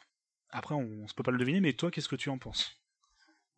Alors du coup, euh, je vais d'abord répondre à, Oui. à Sephiroth qui disait d'ailleurs les monstres de fin euh, que tu combats, à la fin, les trois petits monstres de fin s'appellent Ruby, Émeraude et le dernier il sait plus et du coup il, il fait référence aux différentes armes qu'il y avait dans FF7 original. Et euh, globalement, Je dis ça, un truc Ruby Emerald, qui- je pense Saphir, hein, mais je... comme les C'est Pokémon. c'est possible. Mais euh, il y a aussi un, un détail qui est assez important, enfin assez important, ça, ça dépend jusqu'au jusqu'au point que vous situez votre fanboyisme, mais c'est que les trois mobs que vous affrontez là, les trois petits monstres de fin, se battent avec euh, les armes de Barrett, Clade et Aeris en fait. Euh, non, Tifa, euh, bah, et Clade, je veux dire, et Cloyd, et du coup, euh, peuvent Faut, faut, vous faut qu'on se mette d'accord hein, si on dit Cloud ou on va dire on Cloud. va dire nuage. On va dire. Et, euh, et d'ailleurs, petit clin d'œil à tous les, les sites de, de guides qui ont traduit via Google Traduction euh, leur, euh, leur guide en mettant euh, voici toutes les armes de nuage. J'en peux juste plus quoi. Moi, j'ai adoré très, le, j'ai adoré le clin d'œil quand il est ressorti en France avec une traduction française refaite. Et euh, parce qu'il faut le dire, on l'a pas dit, mais ça fait partie des, des mythes de, le- du- de l'histoire du jeu vidéo. La version française de FF7 était une catastrophe dans- sur plein de points. Après, c'est pas, faut pas blâmer les traducteurs parce que c'est un boulot qui est ultra compliqué, euh, dans des conditions pas toujours faciles. Donc, euh, ils ont fait ce qu'ils ont pu, je pense. Mais la VF était parfois complètement pétée avec des phrases qui étaient pas totalement traduites et tout, des, des vrais problèmes. Parfois de des phrases qui n'étaient pas traduites du tout d'ailleurs. Il y a une phrase en anglais qui est restée totalement comme ça quoi. C'est ça. Mais voilà. Mais par contre, Euh, par contre, il y avait. Euh... Alors, pour... je, vais, enfin, je te relance là-dessus. Pardon. J'étais parti sur un truc. Euh... Il y avait, il y avait pardon, oui, il est ressorti. C'était Dotemu qui s'était occupé de la ressortie en fait. Dotemu qui est un Ouais. petit éditeur à la base qui sortait des vieux jeux PC, un peu comme GOG, si vous voulez, pour donner une idée. Ah oui, ouais. Voilà, de sortir des vieux jeux qui n'étaient pas adaptés sur des sur des PC récents. Puis là, c'est eux qui ont participé à- aux nouvelles versions, si vous voulez, de de FF7 sur PC et je crois même sur les autres versions d'ailleurs. Bref, Mhm. Dotemu par- et en fait Dotemu a dit "Eh, maintenant on peut faire des sauvegardes dans le cloud avec des petits guillemets" et j'étais un peu là en train de- un peu désespéré devant ce, ce- ce- ce- je vois bien le mec du marketing "Eh, dans le cloud." Oui, d'accord. Bon, c'était rigolo honnêtement. Et Mais, pardon, euh, tu, tu en parleras tout à l'heure, mais il faudra peut-être qu'on parle de la VF de FF7. oui, oui, oui. je- on va Mais on en parle- je te laisse- Je, je, réponds à ta question. Te laisse reprendre sur ce que je t'avais posé. Donc, qu'est-ce qu'on peut imaginer euh, pour la suite? Est-ce qu'un monde ouvert paraît crédible? Je t'en prie. Alors du coup, euh, normalement, on devrait avoir un monde ouvert si euh, si ça correspond à, ce qu'on ce qu'on se rappelle de de ce à quoi ça ressemblait après la sortie de Midgar. Après, euh, est-ce qu'ils vont faire un monde aussi linéaire que le début? Je ne pense pas. Et le c'est justement là où ça pose la difficulté, c'est que je ne pense pas non plus qu'ils aient les moyens de développer un monde ouvert non plus. Je veux dire, euh, là actuellement, s'ils veulent faire un monde ouvert, ils vont en chier euh, quelque chose de fatal, quoi. Alors, Point de vue ressources, c'est assez immonde. c'est là par que contre- j'invoque euh, la jurisprudence, parce que toi tu l'as fait, moi non, FF15. Euh, ouais, mais FF15, mine de rien, était beaucoup plus petit que ça. D'accord. Je veux dire, Ok. euh, FF15 avait un, un grand monde ouvert, mais ça pourrait correspondre à un, un tiers de, de, de la carte d'FF7. Après, euh, c'était beaucoup plus dirigiste, et euh, tu allais de ville en ville, en fait, dans un esprit beaucoup plus dirigiste. Donc, est-ce qu'ils vont faire Mhm. quelque chose de plus dirigiste comme ça? Ça peut être possible. Voilà. Euh, par contre, paradoxalement, et là- là-dessus, je vais surprendre tout le monde, si jamais il n'y a jamais de suite qui sort, euh, ce qu'ils ont fait de FF7 Remake me va très bien. Dans le sens, en fait, où que, bah, globalement, ça, ça laisse une fin ouverte, certes, mais, euh, mais ça reste très intéressant dans la manière qu'ils l'ont fait, quoi. Mhm. Donc euh, voilà. Après, euh, globalement, de toute façon, même s'il y a un FF7 Remake 2 qui sort, ce sera pas avant 2025, on va pas se leurrer. C'est un truc, un projet quand même assez énorme. Donc du coup voilà. Après, soit disant Ouais. qu'ils bossent dessus depuis 2018, mais, je mais pense ça, ça reste quand même ça, dev- très- ça devrait être plus rapide quand même parce que les assets ont été faits maintenant donc je dis pas que c'est Ouais, je dis mais pas que c'est fait hein, mais à taffer, hein. C'est c'est assez compliqué. Oh, Après, ça pourrait être comme un FF10 et être vachement plus di- dirigiste. Voilà, Je veux comme dire, disait Sephiroth, a raison, euh, je suis plutôt d'accord. FF10, pour l'avoir fait il y a pas si longtemps, il y a peut-être 5 ans, euh, je l'avais jamais fait d'ailleurs, FF10 qui est un excellent jeu, je ne le pensais pas, mais euh, Mhm. FF10, euh, parce que moi j'avais le- j'avais un peu, je sais pas, un cliché comme quoi c'était pas un bon FF, je sais pas pourquoi, et qui m'a surpris de bout en bout malgré un côté extrêmement linéaire, mais euh, en fait qui va très bien parce que quand l'histoire se suit, tu vois, au final, c'est pas un problème d'être sur des rails parce que t'es surpris. Et je me dis que ça peut être une bonne chose, mine de rien, d'avoir euh, FF7 Sach- sachant Remake en- sur des rails. euh, ça, ça, me, ça me choquerait pas plus parce qu'on est, on est plus à la même époque où maintenant. À l'époque, c'est ok d'avoir des mondes ouverts, des mondes euh, immenses, c'était genre nouveau. Maintenant, euh, euh, avoir un jeu en monde ouvert, limite, je vous ma bibliothèque Steam, euh, j'en ai 45, quoi. C'est- C'est même Sachant que c'est un- plus chiant maintenant en fait. Je veux dire, Oh moi ça, m'emmerde dans mon ouvert. Oh, moi aussi. Je préfère un, je préfère être sur un rail et que l'attraction soit bonne, comme euh, ce FF7 remake qui est vraiment sur un rail, mais que du coup globalement t'en prends plein la vue parce qu'ils savent où t'emmener au fur et à mesure du temps et du coup ça se passe très bien, plutôt qu'être dans un monde ouvert et que tu te fasses chier quoi, parce que tu avances à d'autres temps, c'est que du coup faut que tu rejoignes la ville d'après, t'as une tonne de combats aléatoires, etc. Ça c'est chiant quoi.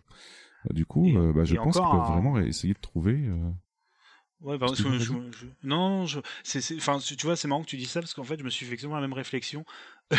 Euh, comme je racontais dans un, deux, trois épisodes, c'est que j'ai commencé à jouer à Assassin's Creed, euh, donc euh, Origins, pardon, en Égypte. hein. Ouais. Et ouais. en fait, à un moment, j'ai juste ouvert la carte du monde, j'ai dézoomé et j'ai fait c'est pas possible. Et euh, parce que le jeu lui-même, voilà, sans mettre, parce qu'il a des bons côtés. Hein, J'étais très bien surpris au début. Là, j'avoue que passer les heures, je m'emmerde de plus en plus, mais ça, c'est un autre problème. C'est juste que je suis là en train de me dire, oh, mais c'est ça me, en fait, ça, ne m'émerveille plus. Il y aurait, il y a 10 ans, tu m'aurais dit, t'as une carte. Quand j'ouvrais la carte de Oblivion, j'étais, mais putain, c'est grand. J'ouvrais la carte de Morrowind, j'étais comme un fou, tu vois, mais comme Ouais. tout le monde, tu vois, on était tous un peu genre, putain, tu te rends compte, regarde GTA, il y a trois îles. Enfin, GTA 3, t'as trois îles, regarde, euh, c'est immense et tout. Maintenant, euh, t'as l'impression que si le truc fait pas euh, minimum euh, 800, mè- 800 000 mètres, ca- kilomètres carrés, pardon, t'as l'impression que c'est tout petit. et C'est, c'est insupportable parce que t'as l'impression que c'est à qui aura le- la carte grande, puis ça rajoute artificiellement du, du contenu, quoi, quand il n'y a pas besoin.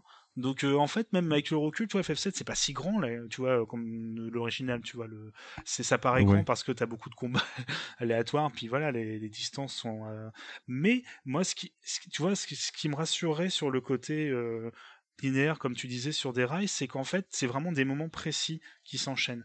T'as vraiment ce côté. euh, oui, c'est exactement ce que dit The Dev, c'est à qui aura la plus grosse carte, oui, c'est à qui est la plus grosse, quoi.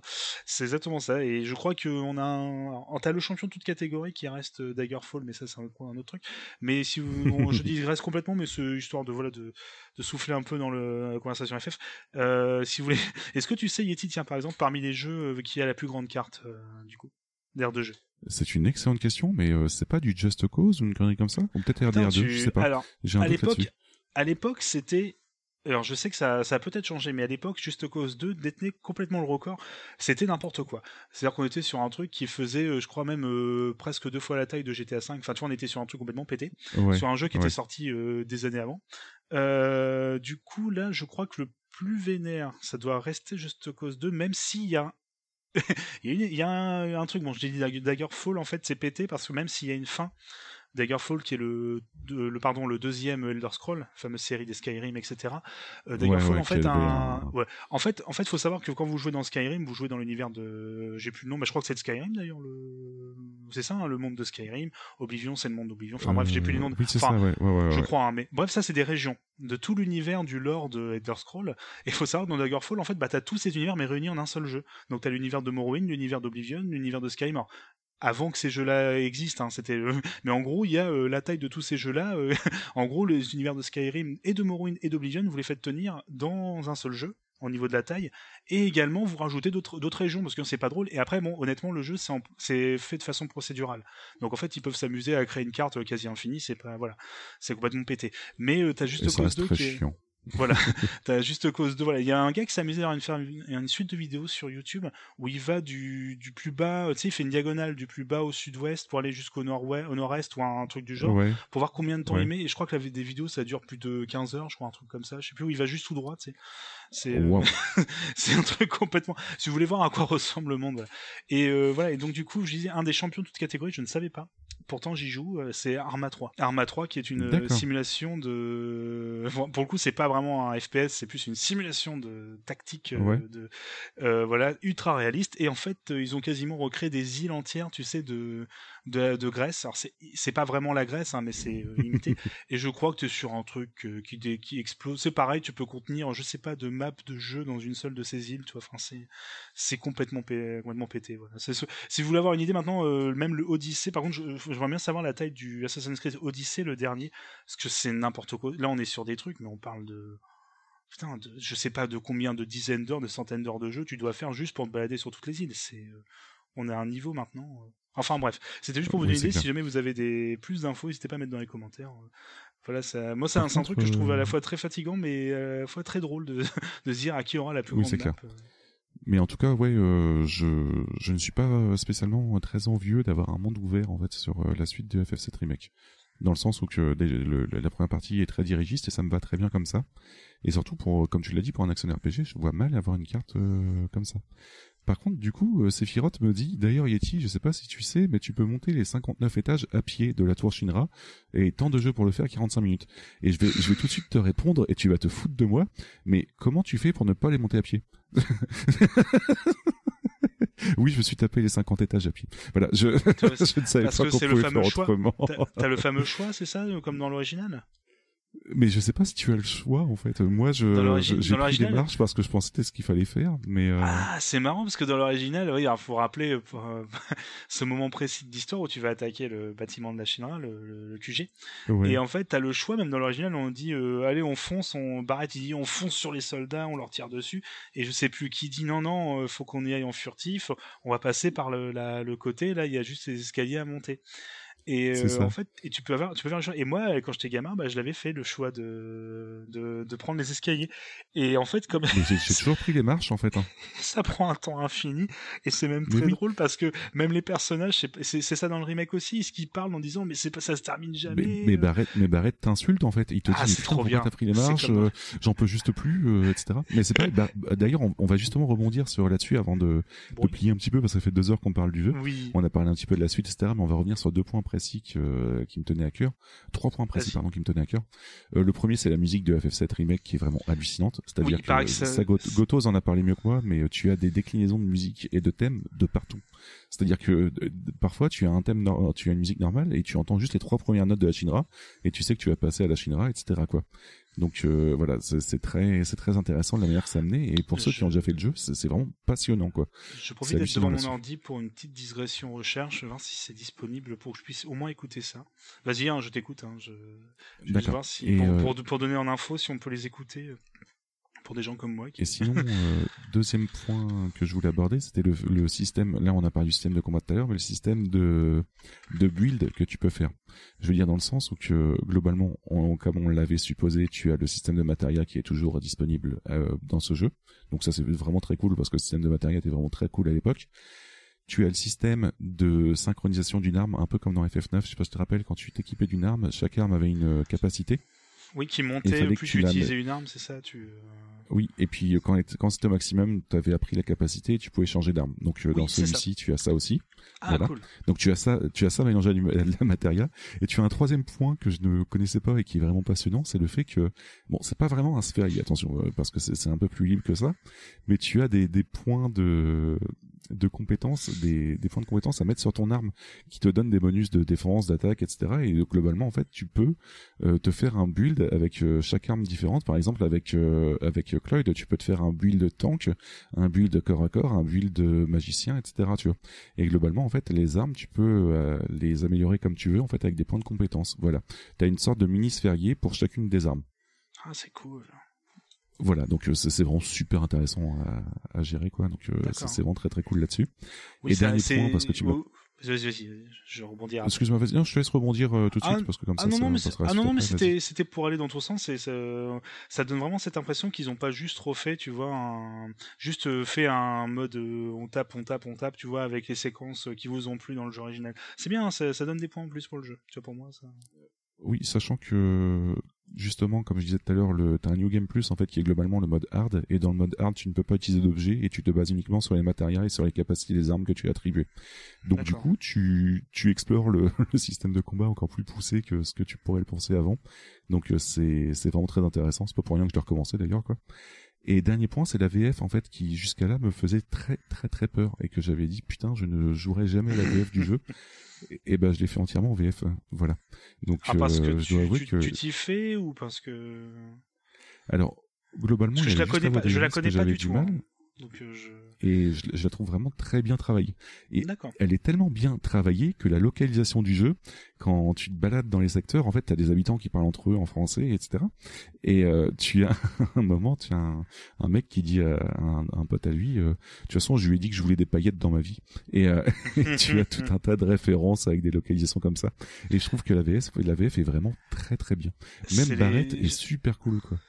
J'espère vraiment euh, que c'est les mêmes gars qui ont aussi fait les noms des succès euh, de Doom, euh, de Doom Eternal par exemple. T'as euh, ah zut, je vais le, vas-y, je vais le retrouver pendant que tu. Euh, Bah tu, tu as Barrett qui te balance des répliques qui sont parfaites quoi. Je veux dire, on croirait euh, euh, coucou à Jay, à Jay d'ailleurs un pote à nous qui euh, globalement s'exprimerait comme Barrett. La première fois qu'il voit des des, euh, des fillers en fait qui sont des, des sortes de linceuls qui volent, tu sais comme des trackers, il tire dessus en gueulant espèce de de serpillière de merde et euh, tu vois Oui, tu as tout ça- un tas de répliques de Barrett qui sont vraiment parfaites quoi. C'est c'est Ouais, vraiment le genre de, de mec plutôt sanguin en fait qui qui qui est parfait quoi. C'est euh, c'est vraiment trop cool. Voilà, donc euh, globalement la VF, n'ayez pas peur, vous pouvez la faire sans aucun souci. Et euh, je pense Ah. que j'ai fini de, de parler un petit peu de tous les points que je voulais parler ce soir. Alors Ça voilà, fait deux heures de vidéo. Ah, non, très- au contraire, c'était très intéressant. Je me permets tout de suite leur sujet euh, avant de reprendre. Euh, parmi les noms des succès que tu as de Doom Eternal, tu as par exemple, tu aimes les films de Gladiator, par exemple, et tu as le, et le fameux, le fameux Valérie d'Amidoum que je trouve, oh, trop bien. Voilà, Trop, trop qui n'est même pas, qui n'est même pas une, une traduction d'une vanne euh, de la version originale, qui est juste, euh, voilà, c'est, euh, je, voilà, je trouve ça fabuleux et pour- je pense qu'on a une nouvelle génération, entre pas une génération, mais, mais des nouveaux, nouvelles équipes de traducteurs, tu sais, qui maintenant, euh, J'espère, j'espère. qui voilà, euh, parce que c'est un, on n'a pas le temps d'en parler maintenant, mais c'est un boulot qui, voilà, n'hésitez pas à lire les fameux articles de sur Canard PC, par exemple sur le, le- la traduction, c'est ouais. ultra intéressant. Bref, ça c'était leur sujet avant de rebondir sur la fin et du coup euh, de te remercier d'avoir pris euh, du coup le temps de bien tout expliquer. Je Bah, pense que là on à tout monde de un m'avoir écouté parce que je voulais vraiment en parler, donc du coup je suis super content. vive merci beaucoup, Tifa, c'est euh, cool. Voilà. D'ailleurs, du coup, euh, petit suspense, Aeris va-t-elle mourir ou pas? Du coup, on, sait qu'elle a des chances de ne pas mourir. Voilà, c'est tout ce que ce qu'on- ce Si qu'on devrait un retenir. C'est chaud, quoi. Voilà. Mais euh, DLC pour qu'elle ne- voilà. avec des, des vêtements, euh, tu sais, avec des, des, des costumes à chercher, tu sais. On ne sait pas, hein, peut-être qu'ils vont complètement péter un plomb et que ça va faire comme FF15, que tu vas pouvoir te balader avec les costumes de Half-Life aussi. On sait pas, hein, je, je sais pas, mais pour l'instant, Ah. c'est c'est très très bien maîtrisé en tout cas. Je trouve que le, le, le jeu, ils ont ils ont vraiment réussi à faire quelque chose et ça me rassure plutôt pas mal par rapport à ce que j'avais joué jusqu'à présent, quoi. Alors il faut savoir que... Euh, Oui, oui, je... excuse-moi, je sais. C'est vrai qu'on a un petit décalage, donc parfois je, je peux te couper sans faire exprès, excuse-moi, mais je, je me Non, permets juste... je suis pour le monde que t'as parlé, vas-y. Ah bon, ok. Pour revenir sur le lore un peu de, de B-Side Games, faut savoir qu'on est trois amis voilà, qui se connaissent depuis pas mal d'années, mais on a beau avoir pas mal de goûts en commun, pas mal de délires en commun, on a toujours des petits points comme ça où on, on sait par avance que euh, voilà, Yeti, euh, c'est le petit côté Yankee, mais que je dis de façon très... euh, très gentille, hein, c'est pas du tout euh, péjoratif.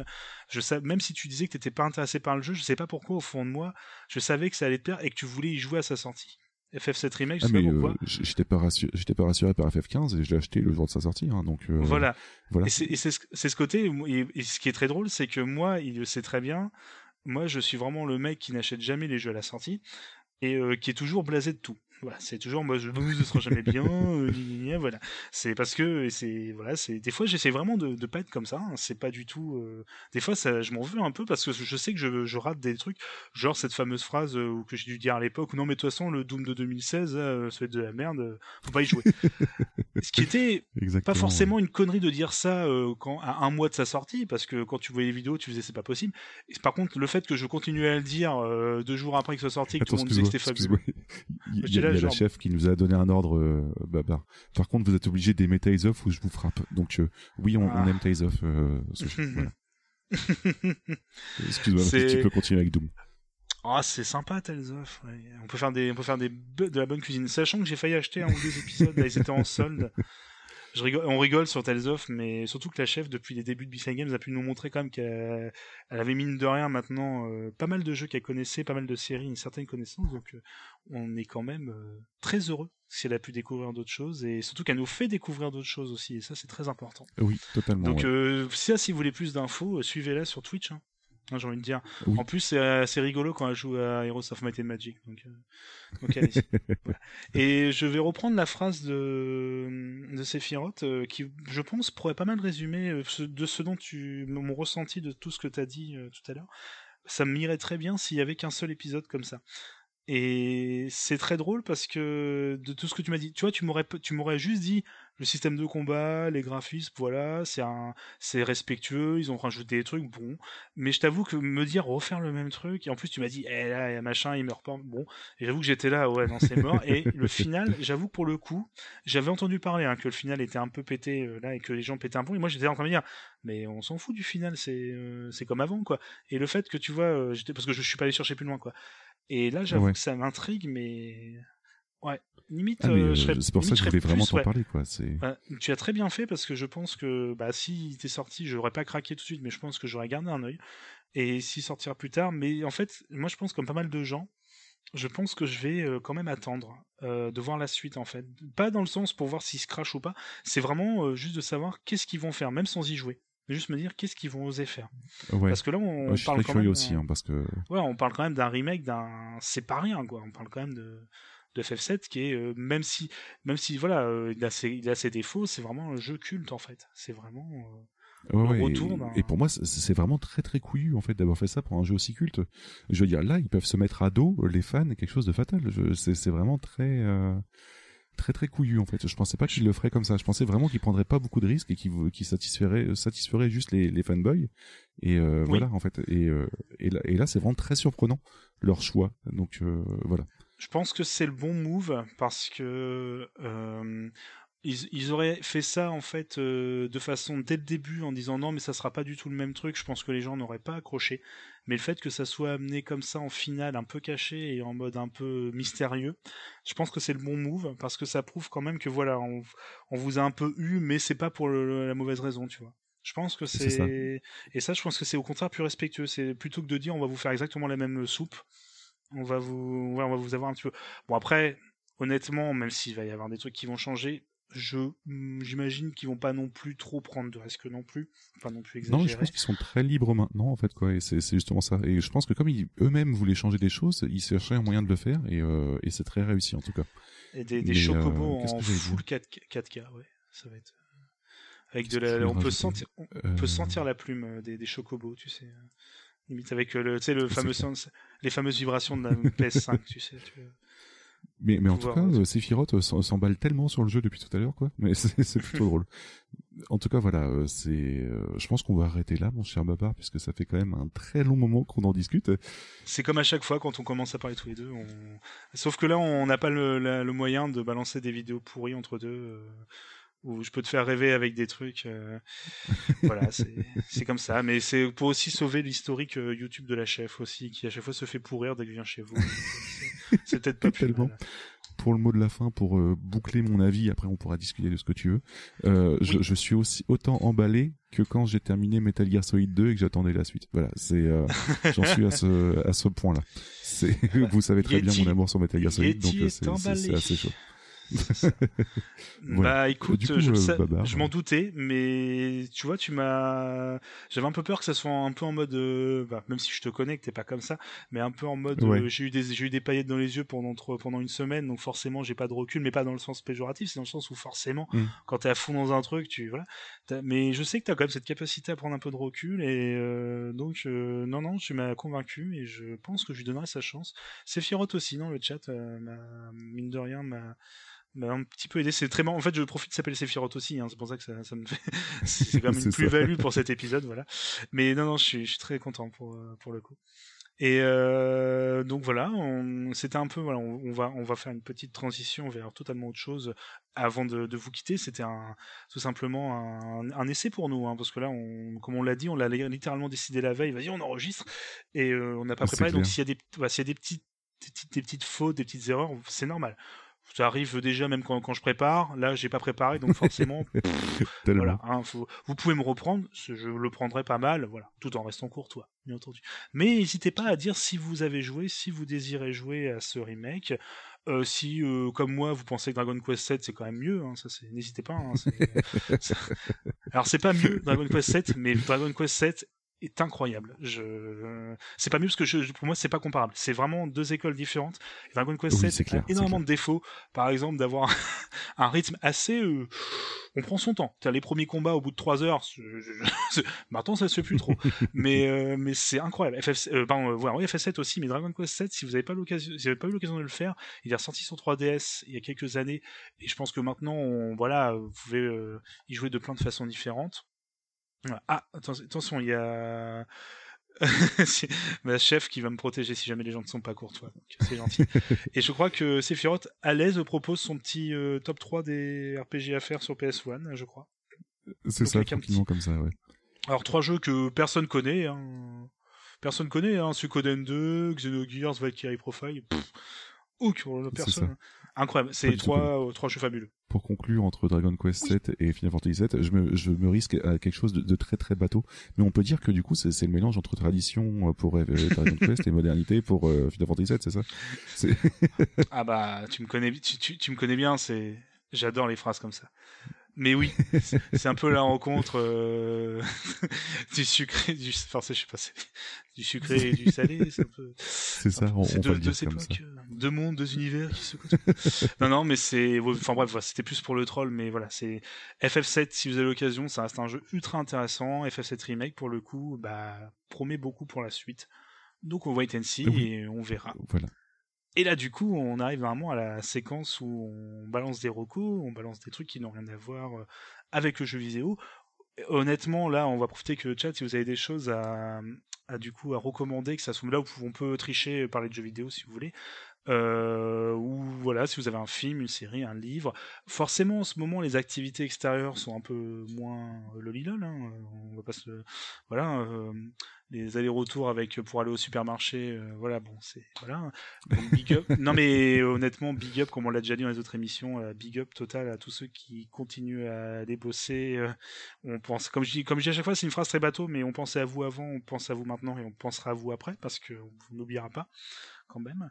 Euh, parce que c'est voilà. Mm. Et s'il vous plaît, les gens, ne faites pas n'importe quoi et ne faites pas en sorte que les gens, que des gens comme ça qui bossent euh, au péril quand même de leur santé, soyez quand même le plus sympa avec eux et surtout, bah, comprenez-les et arrêtez de vouloir à tout prix euh, acheter des trucs en masse et faire bosser des gens euh, plus que ce qu'ils ne devraient, qui sont des gens dans des conditions difficiles. Donc soyons un peu respectueux et soyons un petit peu, euh, voilà, euh, compréhensifs des difficultés. Donc essayez de faire au mieux pour chacun et on s'en sortira tous grandis, je pense. Voilà, à un fait peu la phrase un tout à petit fait peu bateau. Voilà, mais je pense qu'il est important, et je m'inclus dedans, bien entendu, je suis pas du tout en train de faire des trucs. C'est, ça m'a, ça m'a aussi un peu poussé à arrêter de, bah voilà, d'acheter un peu trop de trucs et de, d'être beaucoup plus compréhensif. Bah que quand on achète quelque chose, bah euh, il y a des êtres humains derrière. C'est très bête, hein, c'est pas, on y pensait avant, mais là le fait de l'avoir encore plus ce plein fouet, bah je pense que c'est un bon moment de se l'ancrer une bonne fois dans la tête et de, voilà, de se dire que non, euh, je peux attendre euh, d'avoir tel bouquin, euh, peut-être d'aller le chercher ou même de, voilà, de, j'ai pas besoin qu'un truc euh, m'arrive euh, dans les 24 heures après avoir commandé. Voilà. Mais ça, c'est c'est le côté un peu voilà utopiste qui parle. D'ailleurs, Babar, je, je tiens justement aussi à préciser que j'y ai été de ma petite action, tout simplement parce que Final Fantasy VII, je l'ai payé 70 boules en dématérialisé, alors qu'il était à 45 euros juste à côté, mais je voulais pas faire livrer quoi que ce soit. Donc, Ah. euh, du coup, voilà. ah mais après, Donc, euh, après je ne petite, juge, je ne euh, juge pas les, les gens qui commandent. hein, je suis pas du tout en train de dire ça. Chacun, voilà, c'est juste, faut en être conscient. Voilà, tout simplement. C'est Oui, voilà, voilà, c'est juste le truc. tandis Chacun, que voilà. Dans le chat, en fait, on nous a balancé des recommandations. Et euh, Oui, pardon. on a, on a, on a Des qui nous dit, je recommande fortement, je recommande fortement, et encore une fois, la chaîne de sushi et bien sûr celle de Yetzati. C'est trop mignon. Merci beaucoup, du coup, euh, du coup, Des pour ta recommandation. Et euh, on a Sushi qui nous dit, euh, tu rigoles, tout à l'heure, j'étais à un concert de Keke, donc on peut sortir. Donc le Keke, c'est c'est un mec dans, dans Animal Crossing. Enfin, c'est un chien dans Animal Crossing. Voilà. euh, Qui fait de la donc, on, guitare vous- et de on vous l'autotune. recommande les, c'est ça. C'est le seul qui peut faire de l'autotune. On, re- on, on dira Oui. toujours, de toute façon, l'autotune, c'est un truc de Keke. Donc, euh, du coup, voilà. C'est ça. Et du coup, le, oui, magnifique. Et du coup, le, du coup, il y a aussi, euh, c'est le seul qui peut aussi reprendre le thème de Snake Eater euh, à la perfection, ainsi que euh, Get Lucky Daft Punk. Je vous laisse taper sur YouTube, euh, Keke. Bon, moi, euh, je sais ce que je vais faire tout à l'heure, du coup. Snake Eater, Keke euh, Get Lucky et Snake Eater, c'est euh, assez fabuleux. Bref. et du coup, euh, donc je crois que Sushi recommande est-ce que tu as des recommandations? Oui, euh, non, mais Sushi, elle dort dans Animal Crossing, quoi. Alors forcément, euh, même si on en parlait déjà dans notre épisode, euh, je suis en télétravail, du coup voilà, je, mon rythme de travail n'a pas trop bougé, mais j'ai forcément Ouais. plus de temps pour regarder des trucs, ça va pas se mentir Mhm. non plus, ou de jouer à des jeux. Autant au niveau jeu, je pourrais te balancer pas mal de trucs. là, je suis en train de faire, le... c'est improbable, je sais, le Rise of the Tomb Raider, voilà, parce que nouveau Ah ouais, PC, donc merde. euh, nouvelle possibilité. c'est un donc autant jouer à un jeu, alors qui est incroyablement beau. Je m'attendais pas à ce point-là. Les... Même si je savais que le Tomb Raider depuis le, le reboot euh, était un très beau jeu. Grave, techniquement, on est quand même sur des jeux qui sont oui, oui, de très oui, haute c'est volée. c'est- vraiment très beau, quoi. Euh, contre, après, ouais. Ah, oui, voilà. Après- Ah ouais, non, non, c'est non, non, mais techniquement, voilà. Après, je suis content d'avoir un nouveau PC. C'est pour ça que je m'amuse aussi, hein, euh, voilà, de- de- d'avoir des jeux comme ça, de les mettre à fond. Mais c'est, euh, par contre, euh, bon, c'est sympa, mais euh, c'est toujours. Ça prend pas de risque quoi. C'est vraiment euh, t'as des non, c'est euh, clair, tu vois. tu, tu, tu te camoufles. Alors là, t'as le côté. Alors vous me voyez pas, mais je fais des guillemets survie. hein, où tu dois ramasser des baies et tu dois manger de temps en temps. C'est un peu proche du néant. en gros, voilà, Lara elle continue à prendre euh, plein de coups partout. euh, elle pourra choper 50 maladies en tombant dans des eaux boueuses, dans des eaux stagnantes qui datent de plusieurs millénaires. Mais non, il n'y a pas de problème tant qu'elle a pris, euh, elle a fait un petit bol de, de baies, c'est bon, elle a récupéré toute sa santé. Donc voilà, c'est pas. Putain, voilà, c'est pas- Sushi qui, qui troll énormément le, le chat. Sushi, tu te calmes. Tu es la chef, ok, mais euh, tu. Je sais pas sur PC. Si tu veux, un- si tu veux un beau jeu sur PC, il y a des Tales Voilà. C'est vrai. je les ai, je les ai pas sur, euh, je les ai pas sur euh, sur PC. C'est pour ça. Mais je vais, je vais, euh, du coup, je vais arrêter de voilà de dire des bêtises. Euh, je vais, j'ai regardé, tout simplement, c'est Tiger King, le fameux documentaire, euh, où euh, le au royaume des fauves sur Netflix. Si vous ne l'avez pas fait, que vous, enfin si vous avez Netflix et vous n'avez pas encore regardé, regardez Tiger King au royaume des fauves. C'est un des trucs les plus vénères. J'ai c'est quelqu'un l'avait très bien dit. Je crois que c'est Camus qui avait dit, euh, on a l'impression de voir des personnages d'un film des frères Cohen. C'est exactement ça. C'est même, même, même dans les films des frères Cohen, ils sont pas aussi débiles. Donc c'est dire à quel point il y a un niveau de, de violence au niveau des, c'est de la réalité, mais qui est waouh. euh, c'est, je vous Ça en parle parle de pas plus. quoi, en fait Ça, ça parle de des relations un peu conflictuelles, très conflictuelles, on va dire, entre quelqu'un qui est un gérant d'un parc animalier très extravagant. Oui, oui, oui, oui, oui. ouais. Et euh, Mm. du coup, euh, d'autres personnes qui euh, sont aussi dans le business du, de, des, des animaux sauvages, parce qu'il faut savoir, dans certains États américains, c'est tout à fait, euh, c'était tout à fait légal de posséder, tu vois, par exemple, des tigres. Tu vois, tu pouvais avoir ton tigre comme ouais. ça et le faire importer. Et il faut savoir que aux États-Unis, ils ont un vrai problème, c'est qu'il y a beaucoup plus de. Enfin, faut savoir que tout simplement dans les États-Unis, il y a plus de tigres en, tu vois, chez les gens que dans la nature en fait. Oh merde. Voilà, c'est pour te dire. Enfin, de félins plutôt, je devrais dire, euh, de félins, euh, Ouais, félins. Mais quand même. Voilà, et donc tu suis un peu toute l'histoire comme ça, et c'est, je préfère pas en dire pour que je vous laisse voir. C'est, euh, c'est, non mais c'est d'un, c'est d'un niveau incroyable. Et t'as c'est le fameux moment où tu te dis, la réalité a plus que dépassé la fiction, et c'est t'as des, re- t'as des retournements de, de situation tout le temps. Mais oh, regardez-le si vous l'avez pas fait. Et euh, j'ai suivi les conseils d'une, d'un petit podcast qui s'appelle B-Side Games. Euh, j'ai repris Better Call Saul. Euh, faut que j'en j'en suis reprenne, faut que j'en reprenne totalement, ouais. J'en suis qu'à la saison 2 et je crois que là on se dirige vraiment parce que ça me refait vraiment le même délire qu'à l'époque de Breaking Bad où je m'étais pris claque sur claque et là je me dis mais comment j'ai pu ne pas regarder ça? C'est incroyable. Donc euh, tu pour l'instant euh, Je vais, euh, je vais mettre c'est. Faut, faut vraiment, faut vraiment s'accrocher parce que les premiers épisodes font un peu genre spin-off, euh, ah, euh, spin-off de. Bah c'est ça, ouais, ouais, je m'étais arrêté au bout du 2 deux, troisième épi- épisode, ça m'intéressait pas plus malheureusement. Et après- mais, euh, Et après, plus tu regardes et tu te dis ah oui, je sais pourquoi pourquoi je regardais Breaking Bad, l'écriture. Et pff, voilà, c'est tout simplement d'une d'une écriture assez incroyable. Les acteurs sont très bons. Et. Oui d'ailleurs, euh, les, jeux des le jeu des persos est vraiment excellent aussi. Enfin Et le jeu des acteurs est vraiment excellent aussi quoi. Et t'as encore un personnage féminin euh, très très fort, très intéressant. Donc euh, non non c'est euh, voilà qui je veux dire en plus de celui qui avait déjà en Breaking Bad, tu vois, le fait qu'il y en ait encore une et qui a aussi une place très importante et encore une actrice incroyable. Non non, euh, regardez. C'est je j'en suis qu'à la saison 2 donc j'ai pas encore vu les fameux épisodes de qui apparemment maintenant sont incroyables, mais je prends déjà un pied dingue donc Better Call Saul sur Netflix. Voilà. Et toi mon cher Yeti, qu'est-ce que tu as à nous recommander? Euh, alors euh, moi par contre euh, ça, ça va être assez spécial puisque globalement je, je n'ai pas plus de choses à recommander que ça. Mais au point de vue jeu euh, je recommande euh, puisque tu as parlé un petit peu de jeu aussi juste avant je recommande Slay the Spire. J'ai replongé dedans à cause de Mehdi et toi. Donc voilà je l'assume Tu as enfin joué le quatrième personnage? Euh, j'en chie énormément et j'ai enfin fini un, un run sur euh, le quatrième personnage ouais Ah bon? Et euh, Ah, d'accord. ouais pourquoi tu en es plus loin que ça toi? Non, non, non, j'ai le... c'est ça qui m'a étonné, le nouveau personnage. Il m'a fallu que peut-être deux, trois essais avant de finir ma première ascension. Par contre, euh, les, bah- les prochaines, j'y arrive pas. voilà. c'est- Mais euh, quatrième personnage, ouais. Mais c'est le Spire, ouais, pff, incroyable. Oui. Et sinon, point de vue série, et du coup, euh, la dernière fois, je vous ai parlé de Black Book et de The Office, donc du coup, là, je vais vous recommander euh, IT Crowd parce que globalement, en fait, on l'a recommencé avec Sushi et c'est vraiment très excellent. Euh, c'est fait par le même auteur, enfin le même réalisateur que celui qui fait Black Book. Donc euh, voilà, ça se passe dans une euh, compagnie assez grosse et c'est une équipe de d'IT, donc euh, informatique, euh, information technology, pardon, informatique. Ça. Donc euh, technologie de l'information, globalement, c'est les mecs qui sont là au service de, de maintenance des PC, quoi. Et euh, c'est Ah, ça me rappelle sorti quelque Il y, a chose. un, il y a un long moment. c'est sorti il y a un long moment et euh, bon pour certains il y, a, il y aura un certain personnage qui vous fera penser à Sheldon en moins poussé mais c'est parce que c'est sorti avant Big Bang Theory si j'ai pas de conneries Oui, oui, et, bien euh, ouais. Enfin, bien Et, non, euh, mais... mais, ça, ça reste très très cool. Ça, ça se regarde très vite puisqu'il doit y avoir 8, 8 épisodes par, euh, par saison, je crois, un truc comme ça, pendant que Babar vérifie discrètement quand est-ce que c'est sorti. Je crois que c'est au c'est début ça. des années 2000, si dis pas de bêtises. Mais, mais merci Voilà. les claviers numériques. Hein. Euh, IT Pro. Ouais, tu connais maintenant, c'est bien. les Clavier mécanique, tu veux dire. Euh, oui, numérique, n'importe. Pff, que Clavier euh, mécanique, pardon. Excuse-moi. Euh, oui, clavier numérique, oui, en effet, Vincent, bien sûr. euh, mon cher Vincent Babar, parce que voilà, je suis fatigué, donc je ne raconte n'importe quoi. 2006 pour via IT Crowd, et donc Big Bang Theory, attention, 2007. Donc tu vois comme quoi. Ah ouais, non, ça, ça se suit. Eh mais, tu vois, en fait, globalement, euh, voilà, quoi. Mais bon, Donc, voilà. Donc, Marocco, ce sera Asiatic Road, tout simplement, quoi. Ok. Euh, Bah, je pense qu'on va ouais. pouvoir. Euh, Ouais, euh, je te laisse, je te laisse apporter le truc. Non, c'est juste pour rebondir. Je suis dé- j'en avais déjà parlé. Je suis désolé, même Mehdi hein, qui en avait parlé hein, de Death Podcast, hein, qui avait parlé de IT Crowd. Je sais qu'il aime beaucoup.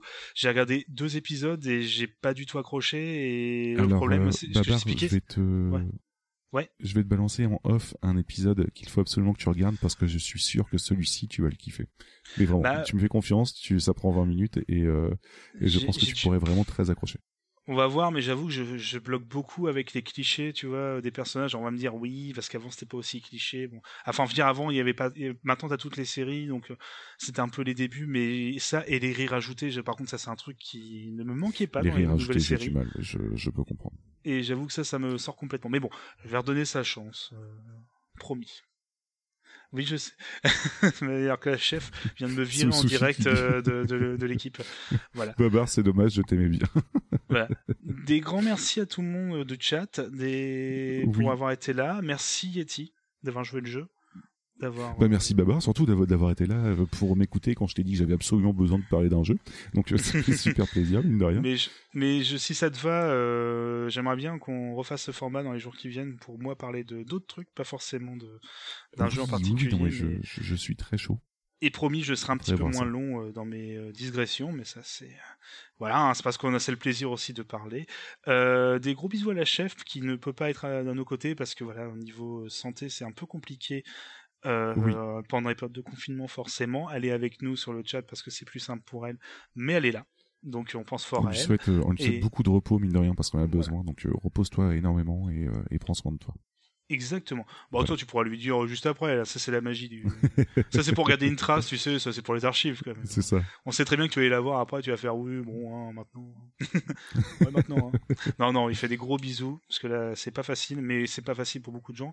On, on espère que tout le monde va bien. Prenez soin de vous, tout simplement. C'est la seule chose que je veux dire, c'est rester chez vous et prenez soin de vous. Et euh, prenez soin de vos proches, tout simplement. Prenez, voilà. C'est après, faites ce que vous voulez qui vous plaît. C'est ce que je dis à chaque fois. euh, Vous emmerdez pas à forcément faire euh, de, à occuper votre temps.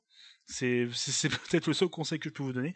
C'est bien aussi de parfois de ne rien faire. C'est pas une blague du tout ce que je dis. C'est ne vous poussez pas forcément à vous en vouloir si vous euh, vous sentez inactif ou quoi. Non non, des fois ça peut être très bien. Donc euh, c'est sympa d'avoir euh, des, des petits trucs euh, pendant les, les moments comme ça où on vous propose Eh, les 150 activités que tu pourrais faire pendant le confinement, tout ce que tu n'as jamais fait. Oui, c'est vrai, mais ça peut être aussi une bonne chose parfois de, bah, de se laisser un peu voilà un peu voilà un peu de temps, un peu pour pour soi. Donc voilà, faites ce que vous voulez en tout cas, que vous soyez actif. Oui, ou totalement, ouais. Voilà, c'est le Et con- sinon, conseil que j'aurais à vous dire.